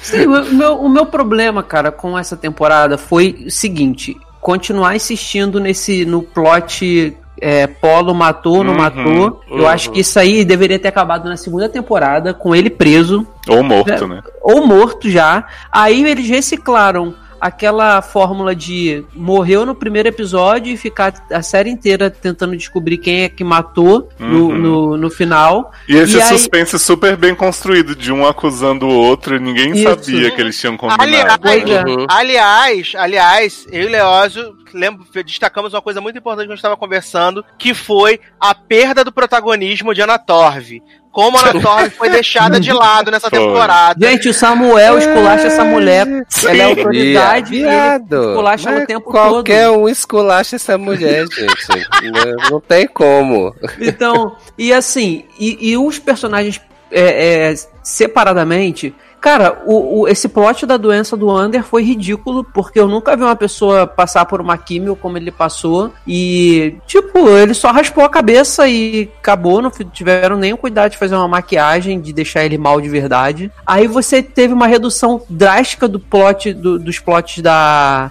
Da Lucrécia. A Lucrécia praticamente inexistiu nessa temporada. Ah, sim, Lucrécia A foi... Lucrécia, cara, acabaram com o personagem dela. Porque Gente, mas vou dela revelar uma coisa pra você. Lucrécia não existiu a série inteira. A gente gosta, mas assim, ela nunca teve plot bom. Mas ela tinha personalidade, cara. Nem isso ela Mas tinha ela mais. teve... ah, Cara, pra Mas mim a melhor mas eu- coisa foi, eu- foi a amizade Lucrécia e Nádia. Não, sim, Sim. pra mim também. Eu adorei Lucrécia e Mas Nádia. eu Mas, acho que na exemplo, segunda temporada ela teve até mais destaque por conta do irmão Sim. dela ter chegado e Ah, tal. sim. Então... Isso. Mas, E tipo, teve- essa temporada foi. Realmente, ela foi bem fraca. Teve- Acho que tava, tava divulgando, tava divulgando o álbum. Aí, Uhum. É, teve um episódio, não sei se foi o 3, ou se foi o 4, ou se foi o 5. Ela não aparece. Ou ela não tem. seis ou sete. É. É, eu acho que foi o quarto. Eu acho que ela não. ela- eu acho não, ela não aparece em um segundo. Ela não tá nesse episódio. Então, assim, Viado, você mas vê ela é a que- grande assassina. Você- Protegida por todos. É, você vê que já tem um problema que o plot dela é. Acontece logo no início, o pai dela falando, ela assumindo que a culpa não era só do, do Ezra Miller, né? Que a Uhum, culpa é- era dela também, porque ela já era bem grandinha, e o pai dela desquitando ela e acabou. E aí ela, até a birrinha que ela tem com a Nádia de querer fazer a. A inscrição pra, pra bolsa da faculdade acaba rápido e aí elas Não, a viado, não acaba rápido, não. Pra mim essa acaba, temporada cara. Pra mim, pra mim foi super rápido e assim, tudo bem que serviu pra juntar as duas, porque eu gostei de verdade da amizade delas. Mas a personagem pra mim que era forte, pra mim morreu. Aquela a, a, a que fazia a golpista, qual é o nome dela que eu esqueci? A Caetana. Caetana. Caetana. Caetana só, profissional. é, teste. Caetana só ficou atrás de Polo o tempo todo. É. Ficou no trisal do, das gerações, viado. Socorro, maior trisal que você não respeita. Maior Olha. trisal de duas pessoas, né? Porque claramente ela tava sobrando naquele trisal, que os dois É. estavam Ah, igual querendo se pegar igual horrores. tava sobrando na época de Christian. Sim. Mas assim, eu, o que eu falei pro Sácia, né? Que tipo, eu já sempre falei que eu não gosto dessa parte investigativa de Elite. Eu acho que funcionou na primeira temporada, depois eles tinham que ter deixado pra lá e fazer pegação apenas. Concordo. E aí eles fizeram essa costura mal feita pro povo encobrir Lucrécia, aí todo mundo passa as mãos na, na garrafa, aí depois Caetana vai lá e Rebeca deixa a viúva se despedir dele, não sei o que, tipo, ridículo, a polícia deixando ela chegar lá no... cu- Caetana quebra a mão com essa porra dessa garrafa ainda, ninguém Sim. sabe, nota nada. Sim. Aí Ana Torre cai no papinho de todo mundo, mas pra mim o que coroa essa temporada é o discurso Esquadrão Suicida de Lucrécia dizendo A que família, essas são as melhores pessoas que eu já conheci, estão passando por isso de novo. Minha família só se ferra na torre, olha o que tá fazendo. Olha. Um quando nós vamos se ser odeia. amigos para sempre. Sim. Que, nossa, olha, Cara, que eu achei- vergonha. Que chacotona. Porque assim, Não, ele ainda sempre foi na uma boca de chacota. Lucrécia, viado. Na boca de Exato. Lucrécia, isso. Porque assim, Elite sempre Exato. foi ruim, mas pelo menos, tipo, ela tinha um desenvolvimento dos personagens. Podia não ser coerente, mas tinha. E essa temporada foi só assim, vamos ficar dando volta pra no final todo mundo que sempre teve junto ficar junto. Porque a gente tem as reuniões dos casal, né? O Mayander, o Guzmán com a Nádia, Samuca com Carlinha e quem mais que fica? Só, né? E aí, essa coisa de tipo, ai, todo mundo encobriu o Lucrécia. Viado, até a Caetana encobrir a Lucrécia não faz o Encobriu menor a Lucrécia. sentido. Não faz. tenha brigado com o Polo 10 minutos antes, não tem porquê. Não, e sabe o que, que não faz mais sentido ainda, Leózio? Claramente, ele foi. Ele foi um. Não, não vou dizer que foi assassinato, porque foi sem querer lá o que aconteceu. Ele caiu, mas ele tem. O que matou ele foi a, a, a, a garrafa. A garrafada. Que, é, foi a garrafada. E pelo que deu a entender, vai ficar por isso mesmo. Todo a, a, Mas a vai- mas polícia. vai ficar por isso mesmo, porque eles botaram a- o dedo dele na garrafa, e aí é pra eles é, pensarem que foi suicídio, que ele se deu a garrafada e se jogou. E todo mundo. Caralho, não faz o menor Exato, sentido. E aí. Viado, tem uma Quem hora que que sair já fala saiu, assim, né? Do país. Sim. Tem hora que Guzmán fala assim, porque se todo mundo se acusar, vai ser como se ninguém fosse culpado. E se tiver as digitais de todo mundo, é como se não tivesse nenhuma. Aí o quê? Era pra se prender todo mundo? Exato! Mas também levando em consideração que a investigadora é Ana Torv, né, viado? Não, Pois é, então. Não. E que a Ana Tov tá contra o sistema, porque Samuel revelou pra ela que ela foi enganada, né? É. Olha. Ai, gente, ela tava pedindo desculpa pro Samuel. Ai, era uma armadilha. Prenderam seu irmão. Que triste. Me Sim, desculpa. coitada, muito poste ela. E o arco Todo de Rebeca. Odeio minha mãe por ser traficante vagabunda, pior mãe do ano, não sei o quê. Opa, achei essas drogas aqui, vou virar traficante. Sim, Não. Olha, Ode- odeio minha mãe, mas não odeio a profissão dela, né? né? Não, mas ela odiava a mãe por isso. Não é nada, rapaz. Era Eu conversa. odeio minha mãe, vou vender essas essa drogas aqui. foi, É, foi bem bagunçada. Essa temporada foi bem Viado, e, bagunçada. e, e Carla, que escolheu Valério pra administrar os vinhedos, porque ele vendeu Sim. droga na. Jovem, jovem, jovem. Quando eu quando eu vi essa cena, eu falei, eu não acredito. O cara Caralho, não Valério faz chega- sentido! Ela chega pro pai de Carla e fala assim, como se você ligasse pra alguém ser ilegal, no, fazer coisas, né? Infringir crimes, como diriam no SED. ele tem experiência em, em venda de drogas na escola e foi muito bem no- na, na empreitada dele. Agora, ge- gente, isso foi absurdo, cara. Foi muito Fica a absurdo. dica aí, pessoal. Né? Sim. Garanta seu futuro. Venda droga na escola. Não, E mas outra pra mim. Hum. Fala, Leandro, pode falar. Outra amizade verdadeira que rolou aí foi de Guzmã e Samuca também, né? Que de repente começaram a torturar Polo, fazer BDSM com ele, ficaram Ah. melhores amigos. Eu só queria ver a tape. Caraca, não, essa é a melhor amizade, né? Que eu me importo com você. Aí ele não tem nada com você, Mas não pra gosto mim- de você. Gente, o- não, pra mim o ápice dessa temporada foi a participação de arte falando quem foi o vencedor da bolsa. Sim, dois segundos Jovem. inteiros falei pro Sassi.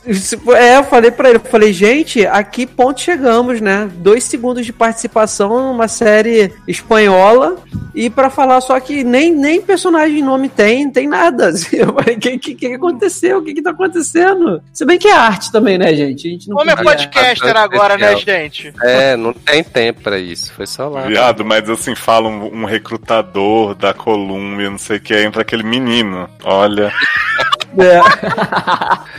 Aliás, Ai, ai. aliás, vale dizer também que quem se, torna, quem se tornou personagem nessa temporada foram as mães de Polo, né? Que Porra. essas mulheres mandam, eles mandam na escola, fazem tudo o que quer. A Nádia e a Lucrécia dão o show do Shade lá, a outra sobe e fala: Acabou a bolsa, acabou a bolsa, não tem mais bolsa nenhuma. Acabei com essa bolsa agora. Ninguém desconfia é porque acusaram o filho dela. Né? Ah, não. Não, e o que, que vocês acharam do absurdo que é a- as, a- as mães do Ah, Polo olha. chegam pra, pra Caetana, Olha. as, as mães do Polo chegam pra Caetana e no cemitério e falam assim: Não, o Polo gostava muito de você, a gente quer te dar uma bolsa pra você estudar. Aí ela, golpista, como sempre, vem e me fala: Não, não quero, não, vou ficar limpando o chão da escola. Ah, mas é, ali eu entendi que ela entendeu o papel dela. Ela falou assim: Ah, vou gente. aceitar o dinheiro que eu tenho, a família que eu tenho. Achei a, a, a conclusão mais justa. A menina Ah, passou não. duas temporadas Né? tentando dar golpe. Exatamente. A pessoa, Viado. entra, a pessoa entra na série como uma golpista. Mas ela entendeu o sofrimento da família dela, que eram as melhores pessoas que ela conviveu. Leoz, eu não dou dois episódios. Eu não dou dois episódios da próxima temporada pra essa menina voltar a ser golpista. Ah, também não. Até porque. né? e, e o troféu de Analise que ficou guardado pra nada? Sim. E é. Não, menino. Caetana foi lá, nadou no, no lago pra pegar uma coisa e não serviu pra nada. Esse Mas eles acham o troféu no final e dizem pras mães, ó, se, se encontrar DNA do Polo, não sei, a mãe fala, ele foi ele mesmo. Ou seja, né? Tipo, Foi ele mesmo, É. foi ele mesmo, ele que matou. mas o que vocês acharam da cena que as mães de Polo flagram o trisal na piscina?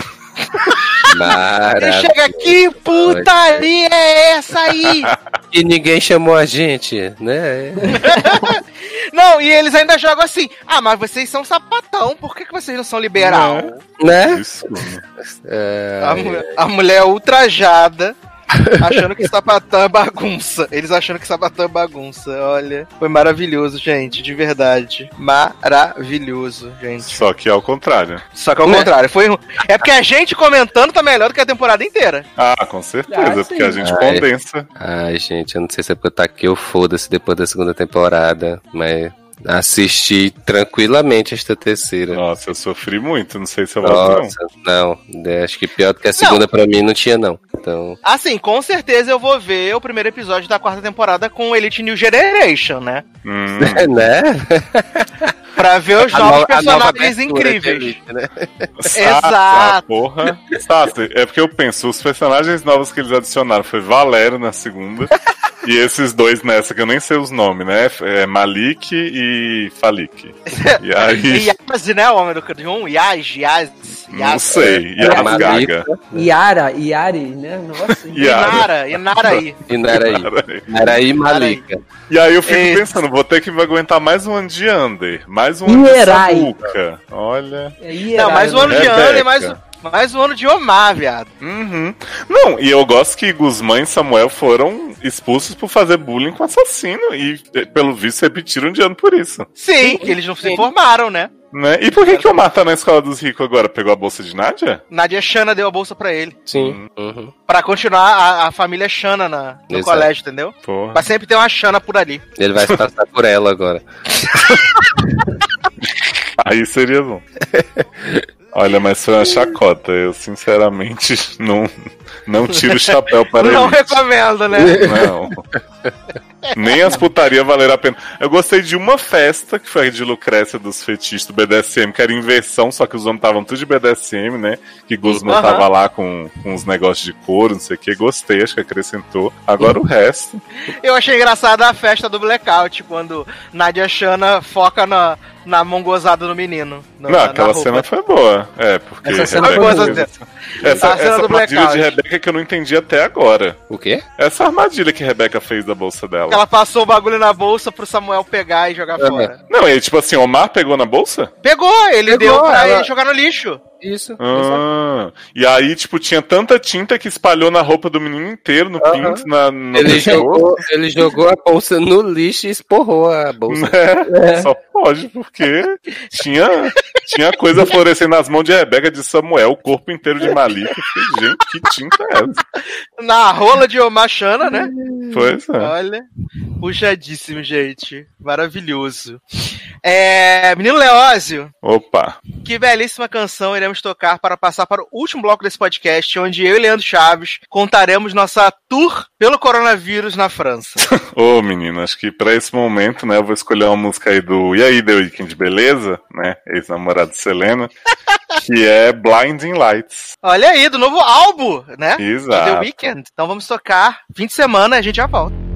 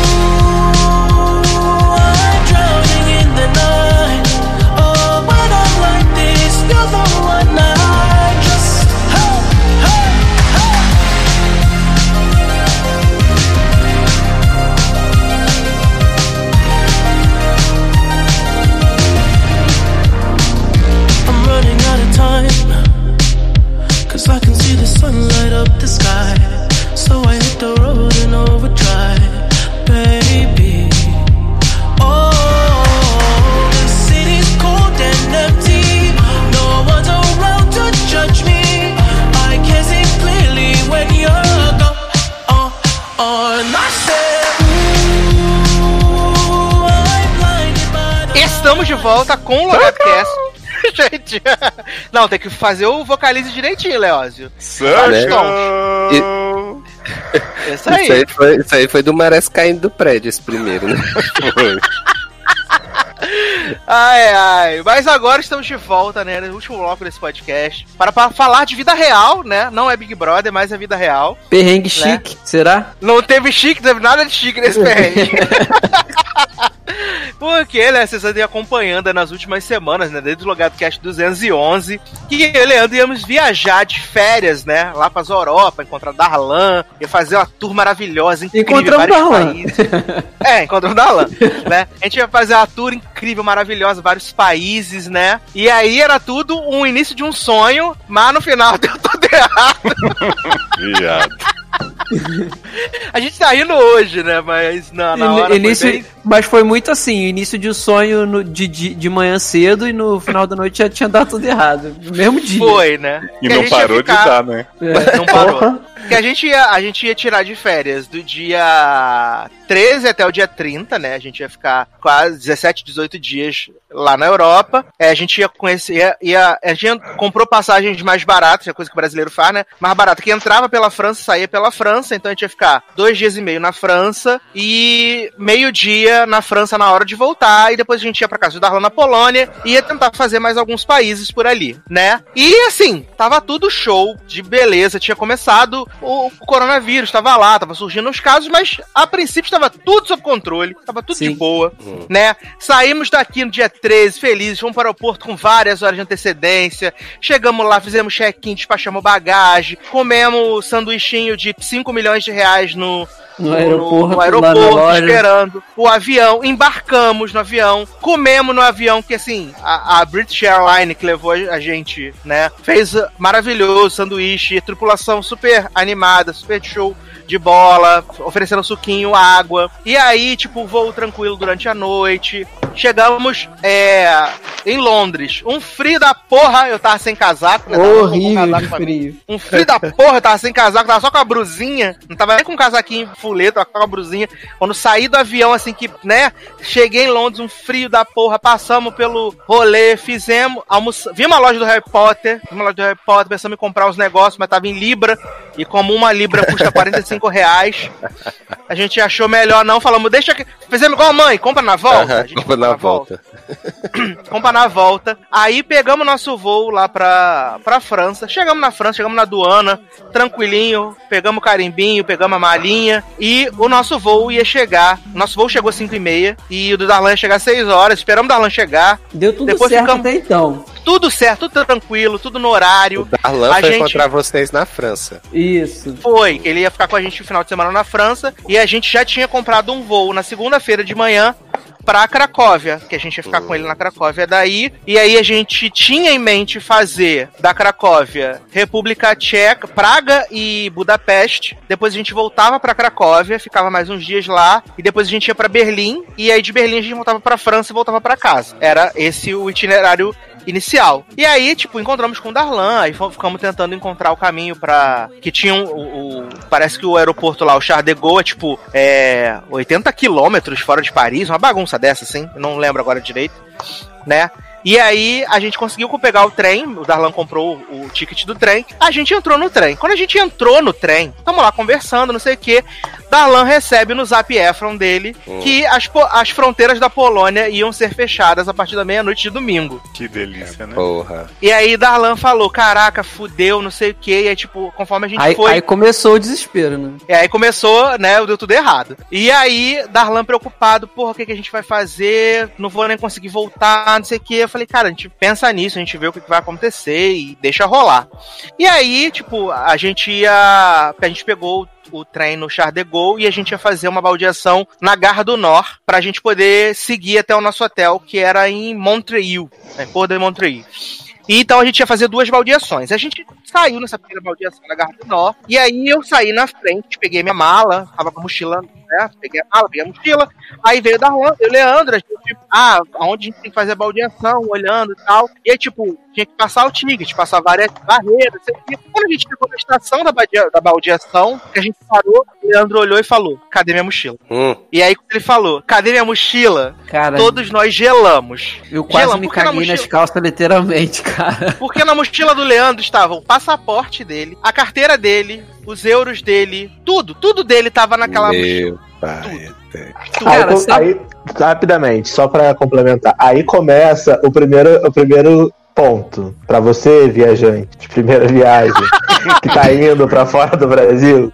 Um erro que você nunca deve cometer é enfie o seu passaporte no seu No cu. cu. Exato. Mas não tire ele de perto do seu corpo. Em nenhuma situação. Quando você estiver vivendo, estiver viajando pra fora do Brasil. Por quê? Sim. Se você perde seu passaporte, ou se alguém rouba o seu passaporte, a sua viagem acabou. Porque você não tem como fazer nada sem o seu passaporte fora do Brasil. Tá? Mas continua, Sassi. Depois a, a gente complementa. Vamos lá. Não, e pra mim foi um desespero, porque assim, nunca na minha vida eu larguei a minha mochila, tirei minha mochila das costas. Mesmo quando Sim, tem que exatamente. tirar ela das costas, eu boto ela pra frente, eu seguro. Eu nunca larguei a minha mochila, nunca. Foi a primeira vez pra nunca mais e deu Eu errado. sou a pessoa que larga a mochila, boto no chão, boto na- no banco, e eu fiquei com a minha mochila o tempo inteiro encostado na mala, sabe? Eu acho que juntou, eu acho que juntou o cansaço, a falta de pensar, sabe? E com as notícias vindo de, de forma rápida, é, de uma, uma velocidade tão rápida e só coisa ruim. Eu não sei, cara. Eu nunca fiz isso na vida. Quem, quem me conhece e vê que quando eu saio de mochila, a mochila faz parte das minhas costas ou do meu peito. Tipo, nunca sai de mim, nunca. Nem pra comer eu largo, ela fica no meu colo. Eu não sei o que aconteceu. Eu acho que tinha que acontecer, sabe? Infelizmente, tinha que acontecer. Só eu penso assim. E aí, o que aconteceu? A gente subiu de novo pra, pra, pra, pro meio da estação. Aí começamos a olhar em volta, a ver o que a gente podia fazer. Aí achou um balcão de informação. Aí o cara do balcão de informação, tipo, super sem vontade de responder. pode aí. Aí não, Darlan francês, falando- né, gente? Porque outra dica pra você que vai pra França também. A França é um lugar que, nossa, é super bacana e tal. Tem vários lugares bonitos pra você visitar, várias coisas de arte. Mas a pior coisa da França são os franceses. Se tiver algum francês ouvindo, me desculpe, mas nem os próprios franceses gostam das pessoas de Paris. Então, assim, na verdade, não são os franceses, são os parisienses, que são um bando de escroto pau no cu. Sendo muito sincero aqui. É a, é a terceira vez que eu vou a Paris e, honestamente, não pretendo voltar, nunca mais. Porque é uma cidade que eu não tenho nenhuma vontade de ir, nunca mais na minha vida. Porque todas as minhas experiências que eu tive lá foram completamente horríveis. E aí a gente foi pedir inform... a gente foi pedir informação, foi verificar. Um, as pessoas são super mal educadas, são super escrotas. Elas falam inglês, mas elas fingem que não falam. E aí você tem que ter muita sorte para conseguir encontrar alguém que talvez queira ouvir você. Então a gente foi no balcão, a gente foi na polícia, a gente foi no Achados Perdidos. E o pior de tudo é que a mochila não foi perdida na estação, ela foi perdida dentro do trem. Então o trem anda, né? Então ela é, nesse momento ela pode estar em qualquer lugar de Paris, porque ela não estava na estação de trem, ela estava dentro do trem. E o trem corta Paris inteira até pra fora de Paris. Então, foi assim, foi uma luta. Eu- agora que a gente já tá em casa, eu posso falar. No momento que o Leandro perdeu a mochila dentro do trem, eu pensei, fudeu, a gente não vai achar essa mochila. Mas eu tentei ser a pessoa mais positiva do mundo. Falando, não, vamos lá, Verdade. vamos correr, vamos na estação, vamos procurar.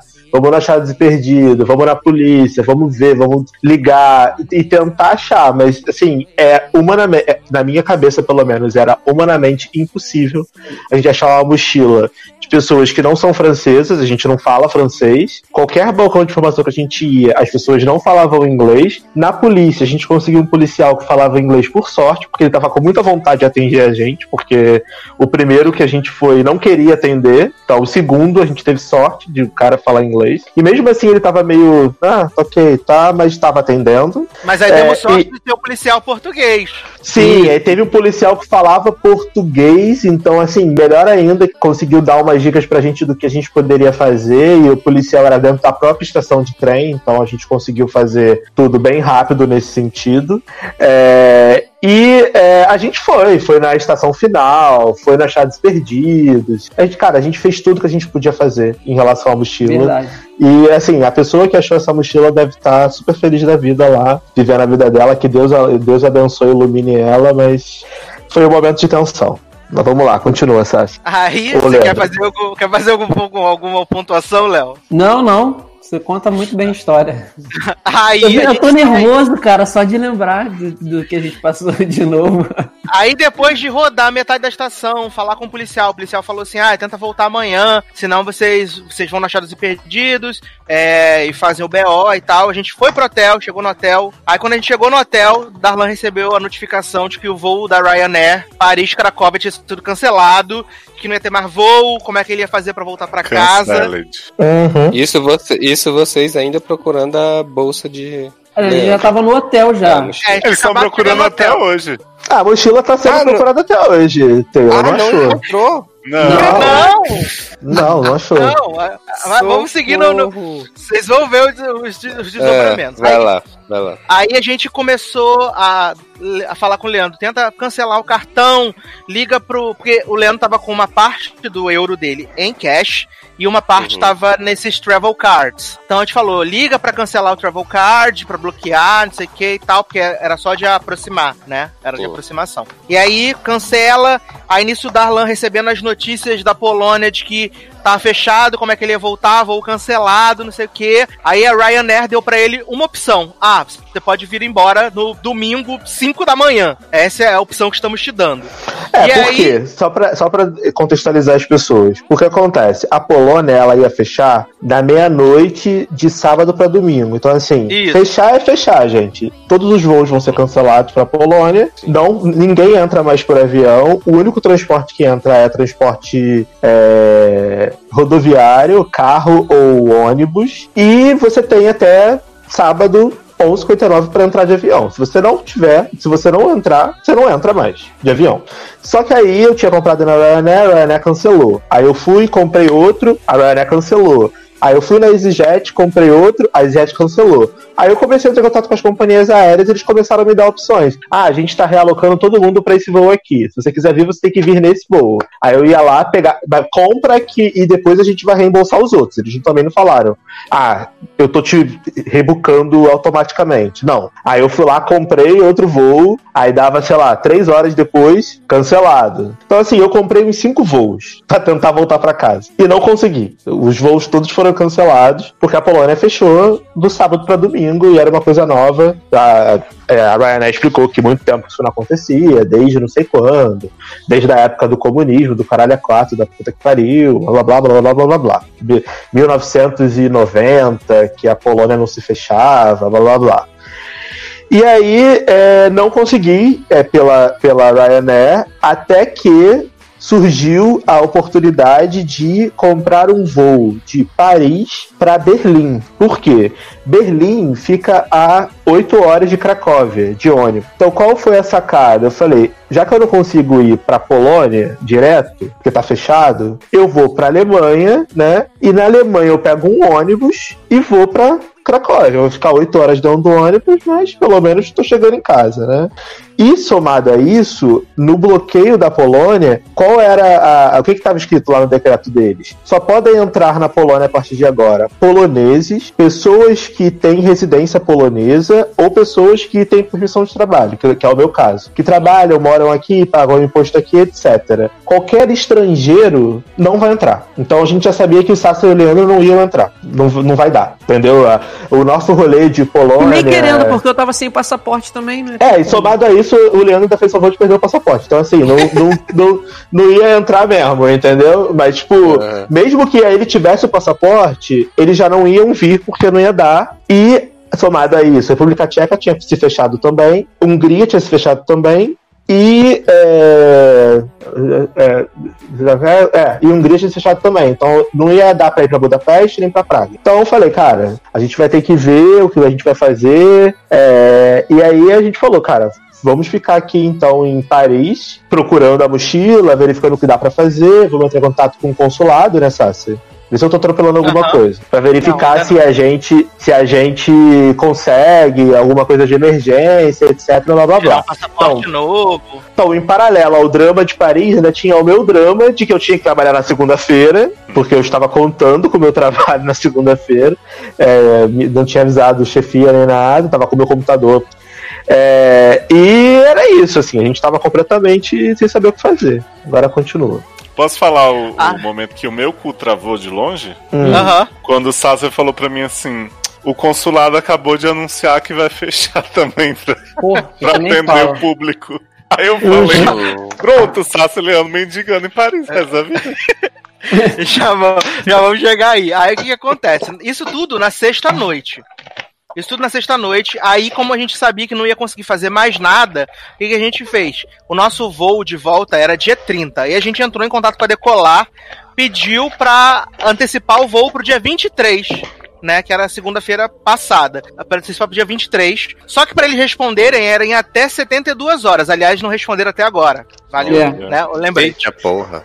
É, até 72 horas. E aí, ok, até 72 horas. Aí Darlan fez o quê? Entrou no site da, da, da- do hotel, fez uma reserva pra gente. Que a nossa reserva no hotel acabava no dia 16, meio-dia, porque a gente só ia ficar até segunda-feira, 9 da manhã. O Darlan fez uma outra reserva pra gente, do dia 16 até o dia 23, que era quando supostamente a gente vinha embora. E aí a gente ficou nessa tensão toda na sexta-feira. E o que, que acontece? Darlan tinha comprado pra gente dois chips na Polônia que não funcionaram nos telefones. Uhum. Então, Isso. então, a gente também, então a gente também tava, tipo, sem internet, sem nada. E com a iminência do Darlan ter que ir embora no domingo, a gente tava bem preocupado com o que ia acontecer. Aí, é, na- no sábado, a gente foi dormir. No sábado de manhã, a gente acordou, foi de novo pra estação do Gar do Norte. Aí fomos nas informações de novo, fomos na Achados e Perdidos. Depois fomos numa estação que era, tipo, quase duas horas fora de Paris, que era a última A estação. última. Chegamos lá e, tipo, nada de mochila, não sei o que. Voltamos pra Gado do Norte, fomos no, na, na, na polícia ali dentro da estação. Aí o policial falando em francês, cagando pra gente, Darlan, usando o Google Tradutor, Google, do Google Tradutor pra poder falar com o policial. Aí a gente achou esse policial que falava assim, o inglês mais ou menos. E aí fez o BO, fez o BO. Aí a gente voltou pro hotel. Quando chegou no hotel, o Leandro tinha todos os documentos dele é, digitalizados no, no, no Google Drive. Então a gente falou, pô, vamos pegar esses documentos, a gente viu o que, que precisa pro, pro, pra- pro consulado, né? A gente viu que precisava o rolê do. Poderia ser um passaporte novo que custava 120 euros lá. 120 euros. E. Ou então pegar o, AR, o ARB, né? O ARB, que é o, re- o autorização, de retorno ao Brasil. retorno, Isso. E aí a gente viu a documentação que precisava, a gente foi lá no lounge do hotel, tipo, o, o pessoal do hotel, muito gente boa, muito legal, imprimiram os papéis pra gente, é, ajudaram tudo que eles puderam, muita gente boa mesmo, sabe, de verdade, é, a- o- os recepcionistas do hotel, muita gente boa. E aí, aí o que que acontece? É, a gente resolveu tudo, separou tudo, porque Darlan conseguiu um voo pra Berlim no domingo de manhã Uhum. né? Ele conseguiu um voo para domingo de manhã para Berlim. E aí a gente a gente conseguiu uma indicação de onde a gente conseguia comprar um chip francês. Aí a gente foi, comprou o chip francês, Darlan é, colocou crédito nele com internet e tudo. A gente, pelo menos incomunicável, a gente não ia ficar e não ia ficar no relento. A gente só tinha que resolver a questão do, do passaporte, Passaporte. Ou, ou de alguma coisa. Aí Darlan falou assim: ah, vamos comer então, vamos aproveitar aqui que a gente tem. Aí a gente desceu no sábado. Aí o bairro que a gente tava era um bairro onde tinha muita comida árabe, né? Um bairro de árabes.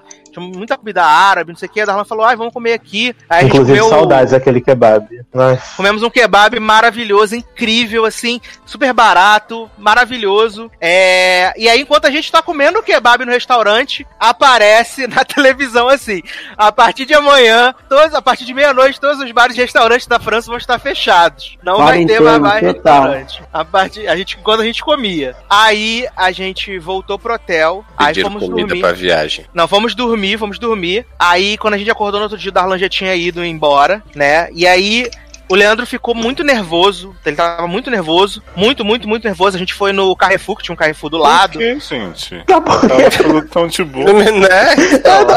Uma viagem tranquila dessa, né? Eu não entendi também. Aí a gente foi no Carrefour. A gente foi no Carrefour, comprou Danone, comprou é, achocolatado, pão, não sei o que, nanã. Primeira golada que o Leandro deu no, no, no achocolatado, botou tudo pra fora, de nervoso. Ah, Gravidez. Meu Aí Deus. passando- chupando ar. Meu chupando, chupando o ar na França dá até nisso, gravidez. Aí, aí ele passou bem mal, aí, tipo, eu fui pra rua, né? Falei assim, pô, vou ver se eu acho alguma coisa pra, pra comprar que seja salgado, porque a gente comprou no, no mercado, a gente comprou pão, comprou queijo, mas, tipo, às vezes comprar alguma coisa com carne e tal. Aí fui pra rua procurar, e aí eu vou fazer minha revelação, né? Eu fui pra rua e eu estava chorando, porque eu estava muito nervoso, e eu fui chorar na rua. Enquanto Oxe. procurava as coisas. Meu Deus. E aí eu falei, cara, não é possível. A gente, tá, a gente tá em Paris realizando um sonho e tá dando tudo errado, né? E aí eu chorando, não sei o que e tal. Aí eu fui, aí comprei um negócio que era. O início de um sonho total, hein, Edu? Não, início de um sonho e deu tudo errado, assim, muito rápido. Aí achamos um negócio pra comer, aí levei pro, pro hotel. Leandro conseguiu comer um pouco, aí ele se animou, ele falou assim: Edu, a gente tá aqui, não dá pra gente fazer nada, vamos na torre, vamos não sei o quê. E foi quando a gente conseguiu ir na torre e, tipo, parecia que não tava acontecendo nada, porque O os parisienses tava estavam na rua, também. o dia tava lindo, o pessoal deitado na grama pegando sol, tomando sorvete, um frio do caralho e o nego tomando sorvete. Não, mas, isso é, mas isso é normal aqui, né? Aqui na Polônia, sorvete as pessoas tomam com, nevando tomando sorvete. Eu também não entendo, mas frio É. do caralho. cultura deles. É bizarro. Aí a gente conseguiu ir na torre, tirar foto, fazer vídeo, vimos o pessoal tocando musiquinha. E assim, aparentemente tava tudo de Amém. boa, mas, mas realmente tava, assim, os bares e restaurantes já estavam fechados. Tinha um McDonald's perto do nosso hotel que tava fechado. Embaixo do Mas hotel, já. Mas tinha um outro fast food tailandês maravilhoso, incrível. KFC da Tailândia, um, um hino. Eu comprei um sanduíche lá que tinha frango, ovo. Meu Deus, que sanduíche maravilhoso. Obrigado, senhor. É, aliás, tem que dizer que a, aliás, tem que dizer que a Coca-Cola da França achei uma merda. Mas a Pepsi tem o mesmo gosto do Brasil. A Coca-Cola Não, é uma diferente. merda, que é igual a do Brasil, que também é uma merda. né? que é igual a de todo lugar, que também é uma merda. Aí voltamos pro hotel, né, no domingo à noite, compramos um rolezinho lá no, no restaurante tailandês. Aí comemos, aí, tá, aí deitamos pra, tipo, já deixamos toda a documentação separada pra ir na segunda-feira no consulado. Por quê? No sábado à noite, o Leandro achou um número de contato com o Itamaraty. Aliás, deixa eu abrir um parênteses aqui. Eu cheguei a tomar frango. Deixa eu abrir um parênteses. Eu queria agradecer de verdade. Eu- se tem uma coisa nesse governo que eu não vou criticar, vai ser o Itamaraty, porque eu tava muito nervoso, tava. Não era eu, assim. E a primeira coisa que acontece quando eu fico muito nervoso é uma, é uma situação assim de risco pra mim. A primeira coisa que, eu, que acontece comigo é parar de comer. Eu não consigo comer nada, tudo que eu tento colocar na boca eu, eu, eu boto pra fora, enf- enfim. E eu tava muito nervoso e, e a- a- as notícias, eu tava com, com o celular aberto na página do, do consulado brasileiro, porque era só notícia ruim. e Toda hora tinha uma atualização dizendo que o consulado não ia atender mais ninguém. É, Não, você tá, Presen- tá botando o carro na frente do boi. não! Então, Tô falando de isso- sábado ainda. mas no sábado já tinha um o anúncio dizendo que eles não iam atender mais ninguém presencialmente. Na verdade, não. Foi no domingo, foi no domingo à noite. Foi no domingo? Então, assim, Foi eu no come- domingo mas mesmo assim, eu nervoso, eu tentando resolver, aí eu descobri que tinha um telefone WhatsApp só para casos de emergências para atendimento do Itamaraty aqui no Brasil. Só. Sendo que no site perda de passaporte não é emergência. Não Tava é assim emergência. Tava assim. Aí eu fui, comecei a mandar mensagem e aí a pessoa de plantão aqui começou a responder, falando, me explicando, foi super solícita e me passou o telefone WhatsApp do Consulado Geral do Brasil em Paris. Que é o de emergência, que também não funcionaria para perda, só para roubo ou para casos mais sérios. Aí eu falei, eu não tenho nada a perder, eu vou mandar. Então comecei a mandar mensagem. Eu não sei, cara, assim, porque a pessoa que tava de plantão, a pessoa foi muito solícita. Eu acho que ela percebeu que a gente estava numa situação Isso vale muito dizer ruim. que era uma da manhã. Era Isso, uma da manhã, no horário de sábado. No É. sábado. Então, assim, a pessoa foi muito solícita porque eu acho que ela percebeu a situação ruim que a gente tava, mas o todo, toda a, a pandemia já, que já tava fechando tudo. Então, a pessoa começou a me responder, começou a me tranquilizar, começou a falar tudo que, que, eu, tinha, que eu deveria fazer, pediu pra eu mandar e-mail com todos os documentos, e eu, isso começou a me, a me relaxar no sábado. Então, no domingo não tinha o que fazer. No domingo eu pensei, falei com o Eduardo, Eduardo, vamos sair, porque a gente É, só tem tava tão hoje. relaxado que ele vomitou no domingo de manhã, mas tava de boa, tava relaxado Mas, pra mas caramba. relaxei.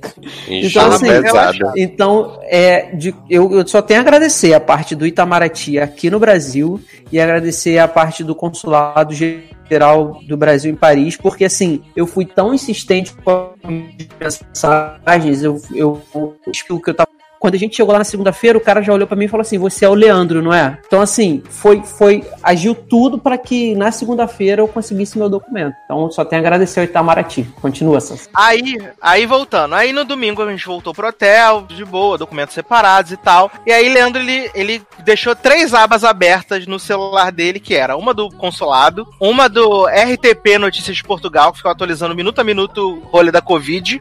E aí, o que acontece? Aparece no, no, no, no- no site do consulado às 11 da noite. A partir de amanhã, dessa segunda-feira, dia 16, não vamos estar fazendo mais atendimento presencial, exceto perda, roubo de passaporte. Aqui, Leandro ficou desesperado de novo. Aí mandou mensagem pro cara do zap lá do, do Itamaraty, do, do consulado. Mandou mensagem, explicou, não sei o que o cara falou. Pode vir às 9 da manhã, que a gente vai atender. Aí ele, aí a gente vai. Eu falei, vamos, vamos sair daqui cedo. A gente saiu do hotel, tipo, 7 da manhã, um frio, tava muito frio na segunda-feira de manhã. A gente chegou no consulado antes das 8. Aí a gente foi, nós fomos os primeiros da fila e não tinha nada aberto de bar, restaurante pra tomar café e tal. E a gente ficou lá na fila, de repente apareceram outros brasileiros que tinham sido ah, roubados, né? Tinham mais três brasileiros que tinham sido roubados, é, passaporte e tal, e tinha um casal de um brasileiro uma irlandesa que iam se casar e precisava da certidão, uma bagunça lá.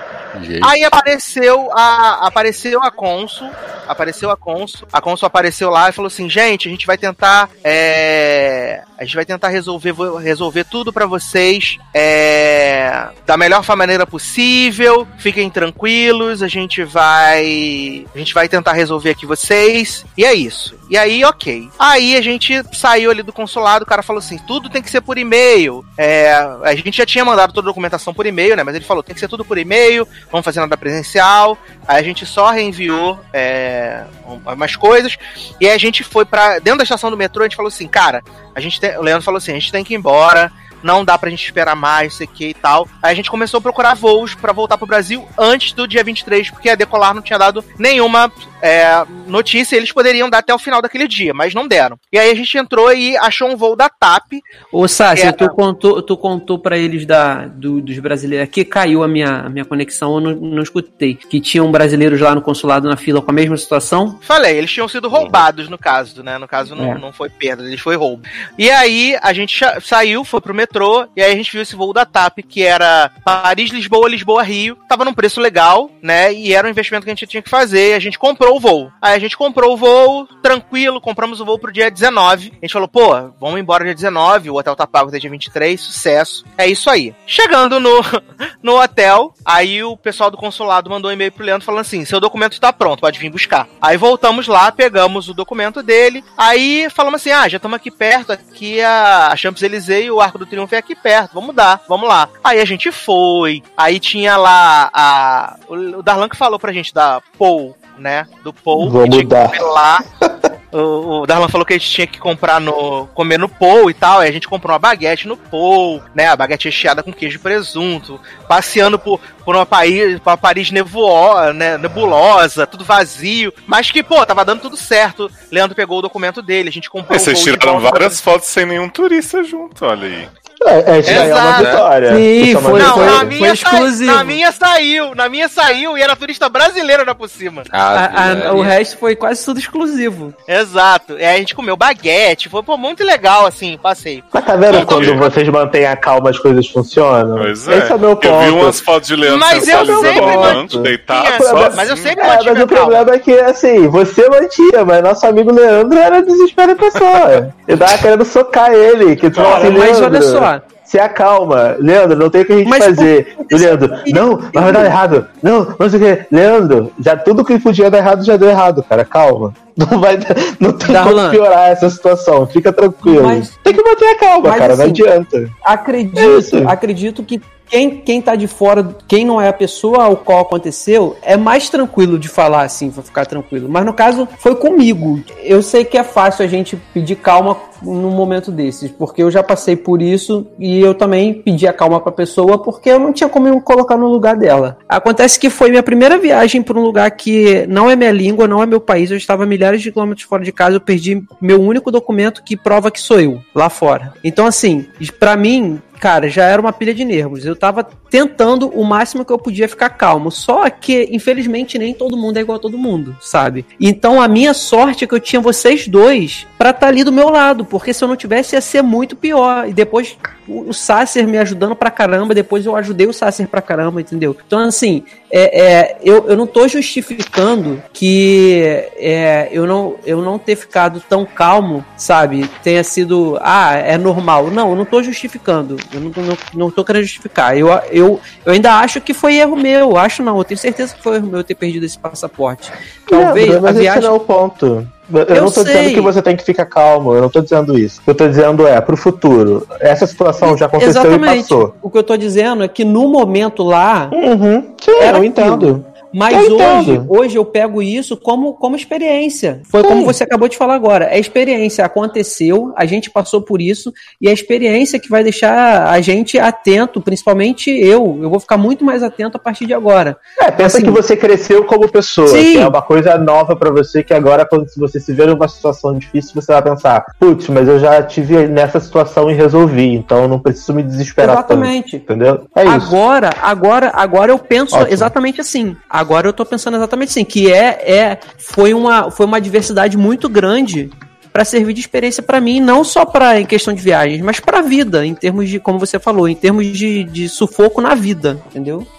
E aí, o que acontece? A gente foi lá no na Champs-Élysées e tal, deu um rolezinho, o brasileiro entrou na minha foto, inferno, e voltamos pro hotel. Quando a gente voltou pro hotel, devia ser umas quase 8 horas, é, devia quase umas 8 horas, e aí o Macron fez o pronunciamento que tava fechando a França, a França tava entrando em isolamento a partir, da, a partir de meio-dia de terça-feira, né? Que a circulação ia ficar é, restrita, que só podia é, ficar aberto o supermercado, posto de gasolina, farmácia, essas coisas e tal. Na terça-feira de manhã, a gente saiu, eu e Leandro, a gente saiu, aí a gente foi no sacolão, foi no mercado, comprou as coisas, trouxe pro hotel e tal, e a gente começou a ver que, tipo, os voos, a gente comprou um voo da TAP, e a gente monitorando esse voo da TAP, a gente viu que cancelou o trecho que era Paris-Lisboa. Paris E só ele, só ele foi cancelado, Só ele. nenhum outro. só esse esse trecho foi cancelado. E aí a gente falou assim: caraca, muito estranho isso. Aí a gente entrou em contato com a Max Milhas, que foi por onde a gente comprou, pedindo pra antecipar o nosso voo do dia 19 pro dia 18. E a gente também tá esperando a resposta desse voo até hoje, também não chegou até agora, né? E aí, caraca, gente, o que que a gente vai fazer? Não sei o quê. E a gente, sim, a gente tem que agradecer muito que, apesar de todas essas, essas todos esses problemas, o que mais me deixava tranquilo é que, tipo, a gente não, a gente tava, é, a gente não tava sozinho, eu e o Léo, a gente tinha um ao outro, e a gente tinha uma rede de suporte muito grande, porque o Darlan tinha acabado de chegar em casa, passou um perrengue, de, foi de ônibus, foi uma loucura também pra ele, mas ele chegou em casa, tava falando com a gente, é, Leozinho sempre perguntando o que podia fazer, Amanda entrou no rolê, falou que se precisasse ajudar onde a gente estava hospedado, se precisasse de hospedagem, ela via aqui pelo, pela empresa dela como é que fazia para tentar a, a, aumentar nossa hospedagem. Assim, a gente teve uma rede de apoio muito boa para esse momento complicado. E assim, a princípio a gente estava tranquilo de dinheiro, a gente, é, a gente tava com os meus euros lá, tava tudo em dinheiro, tava de boa. Só que, tipo, foi ficando uma situação meio insustentável porque a gente foi tentar sair na terça-feira, no finalzinho da tarde, para ir no mercado mesmo e para comprar alguma coisa no, no fast food tailandês. E, tipo, você só podia sair se você tivesse autorização por escrito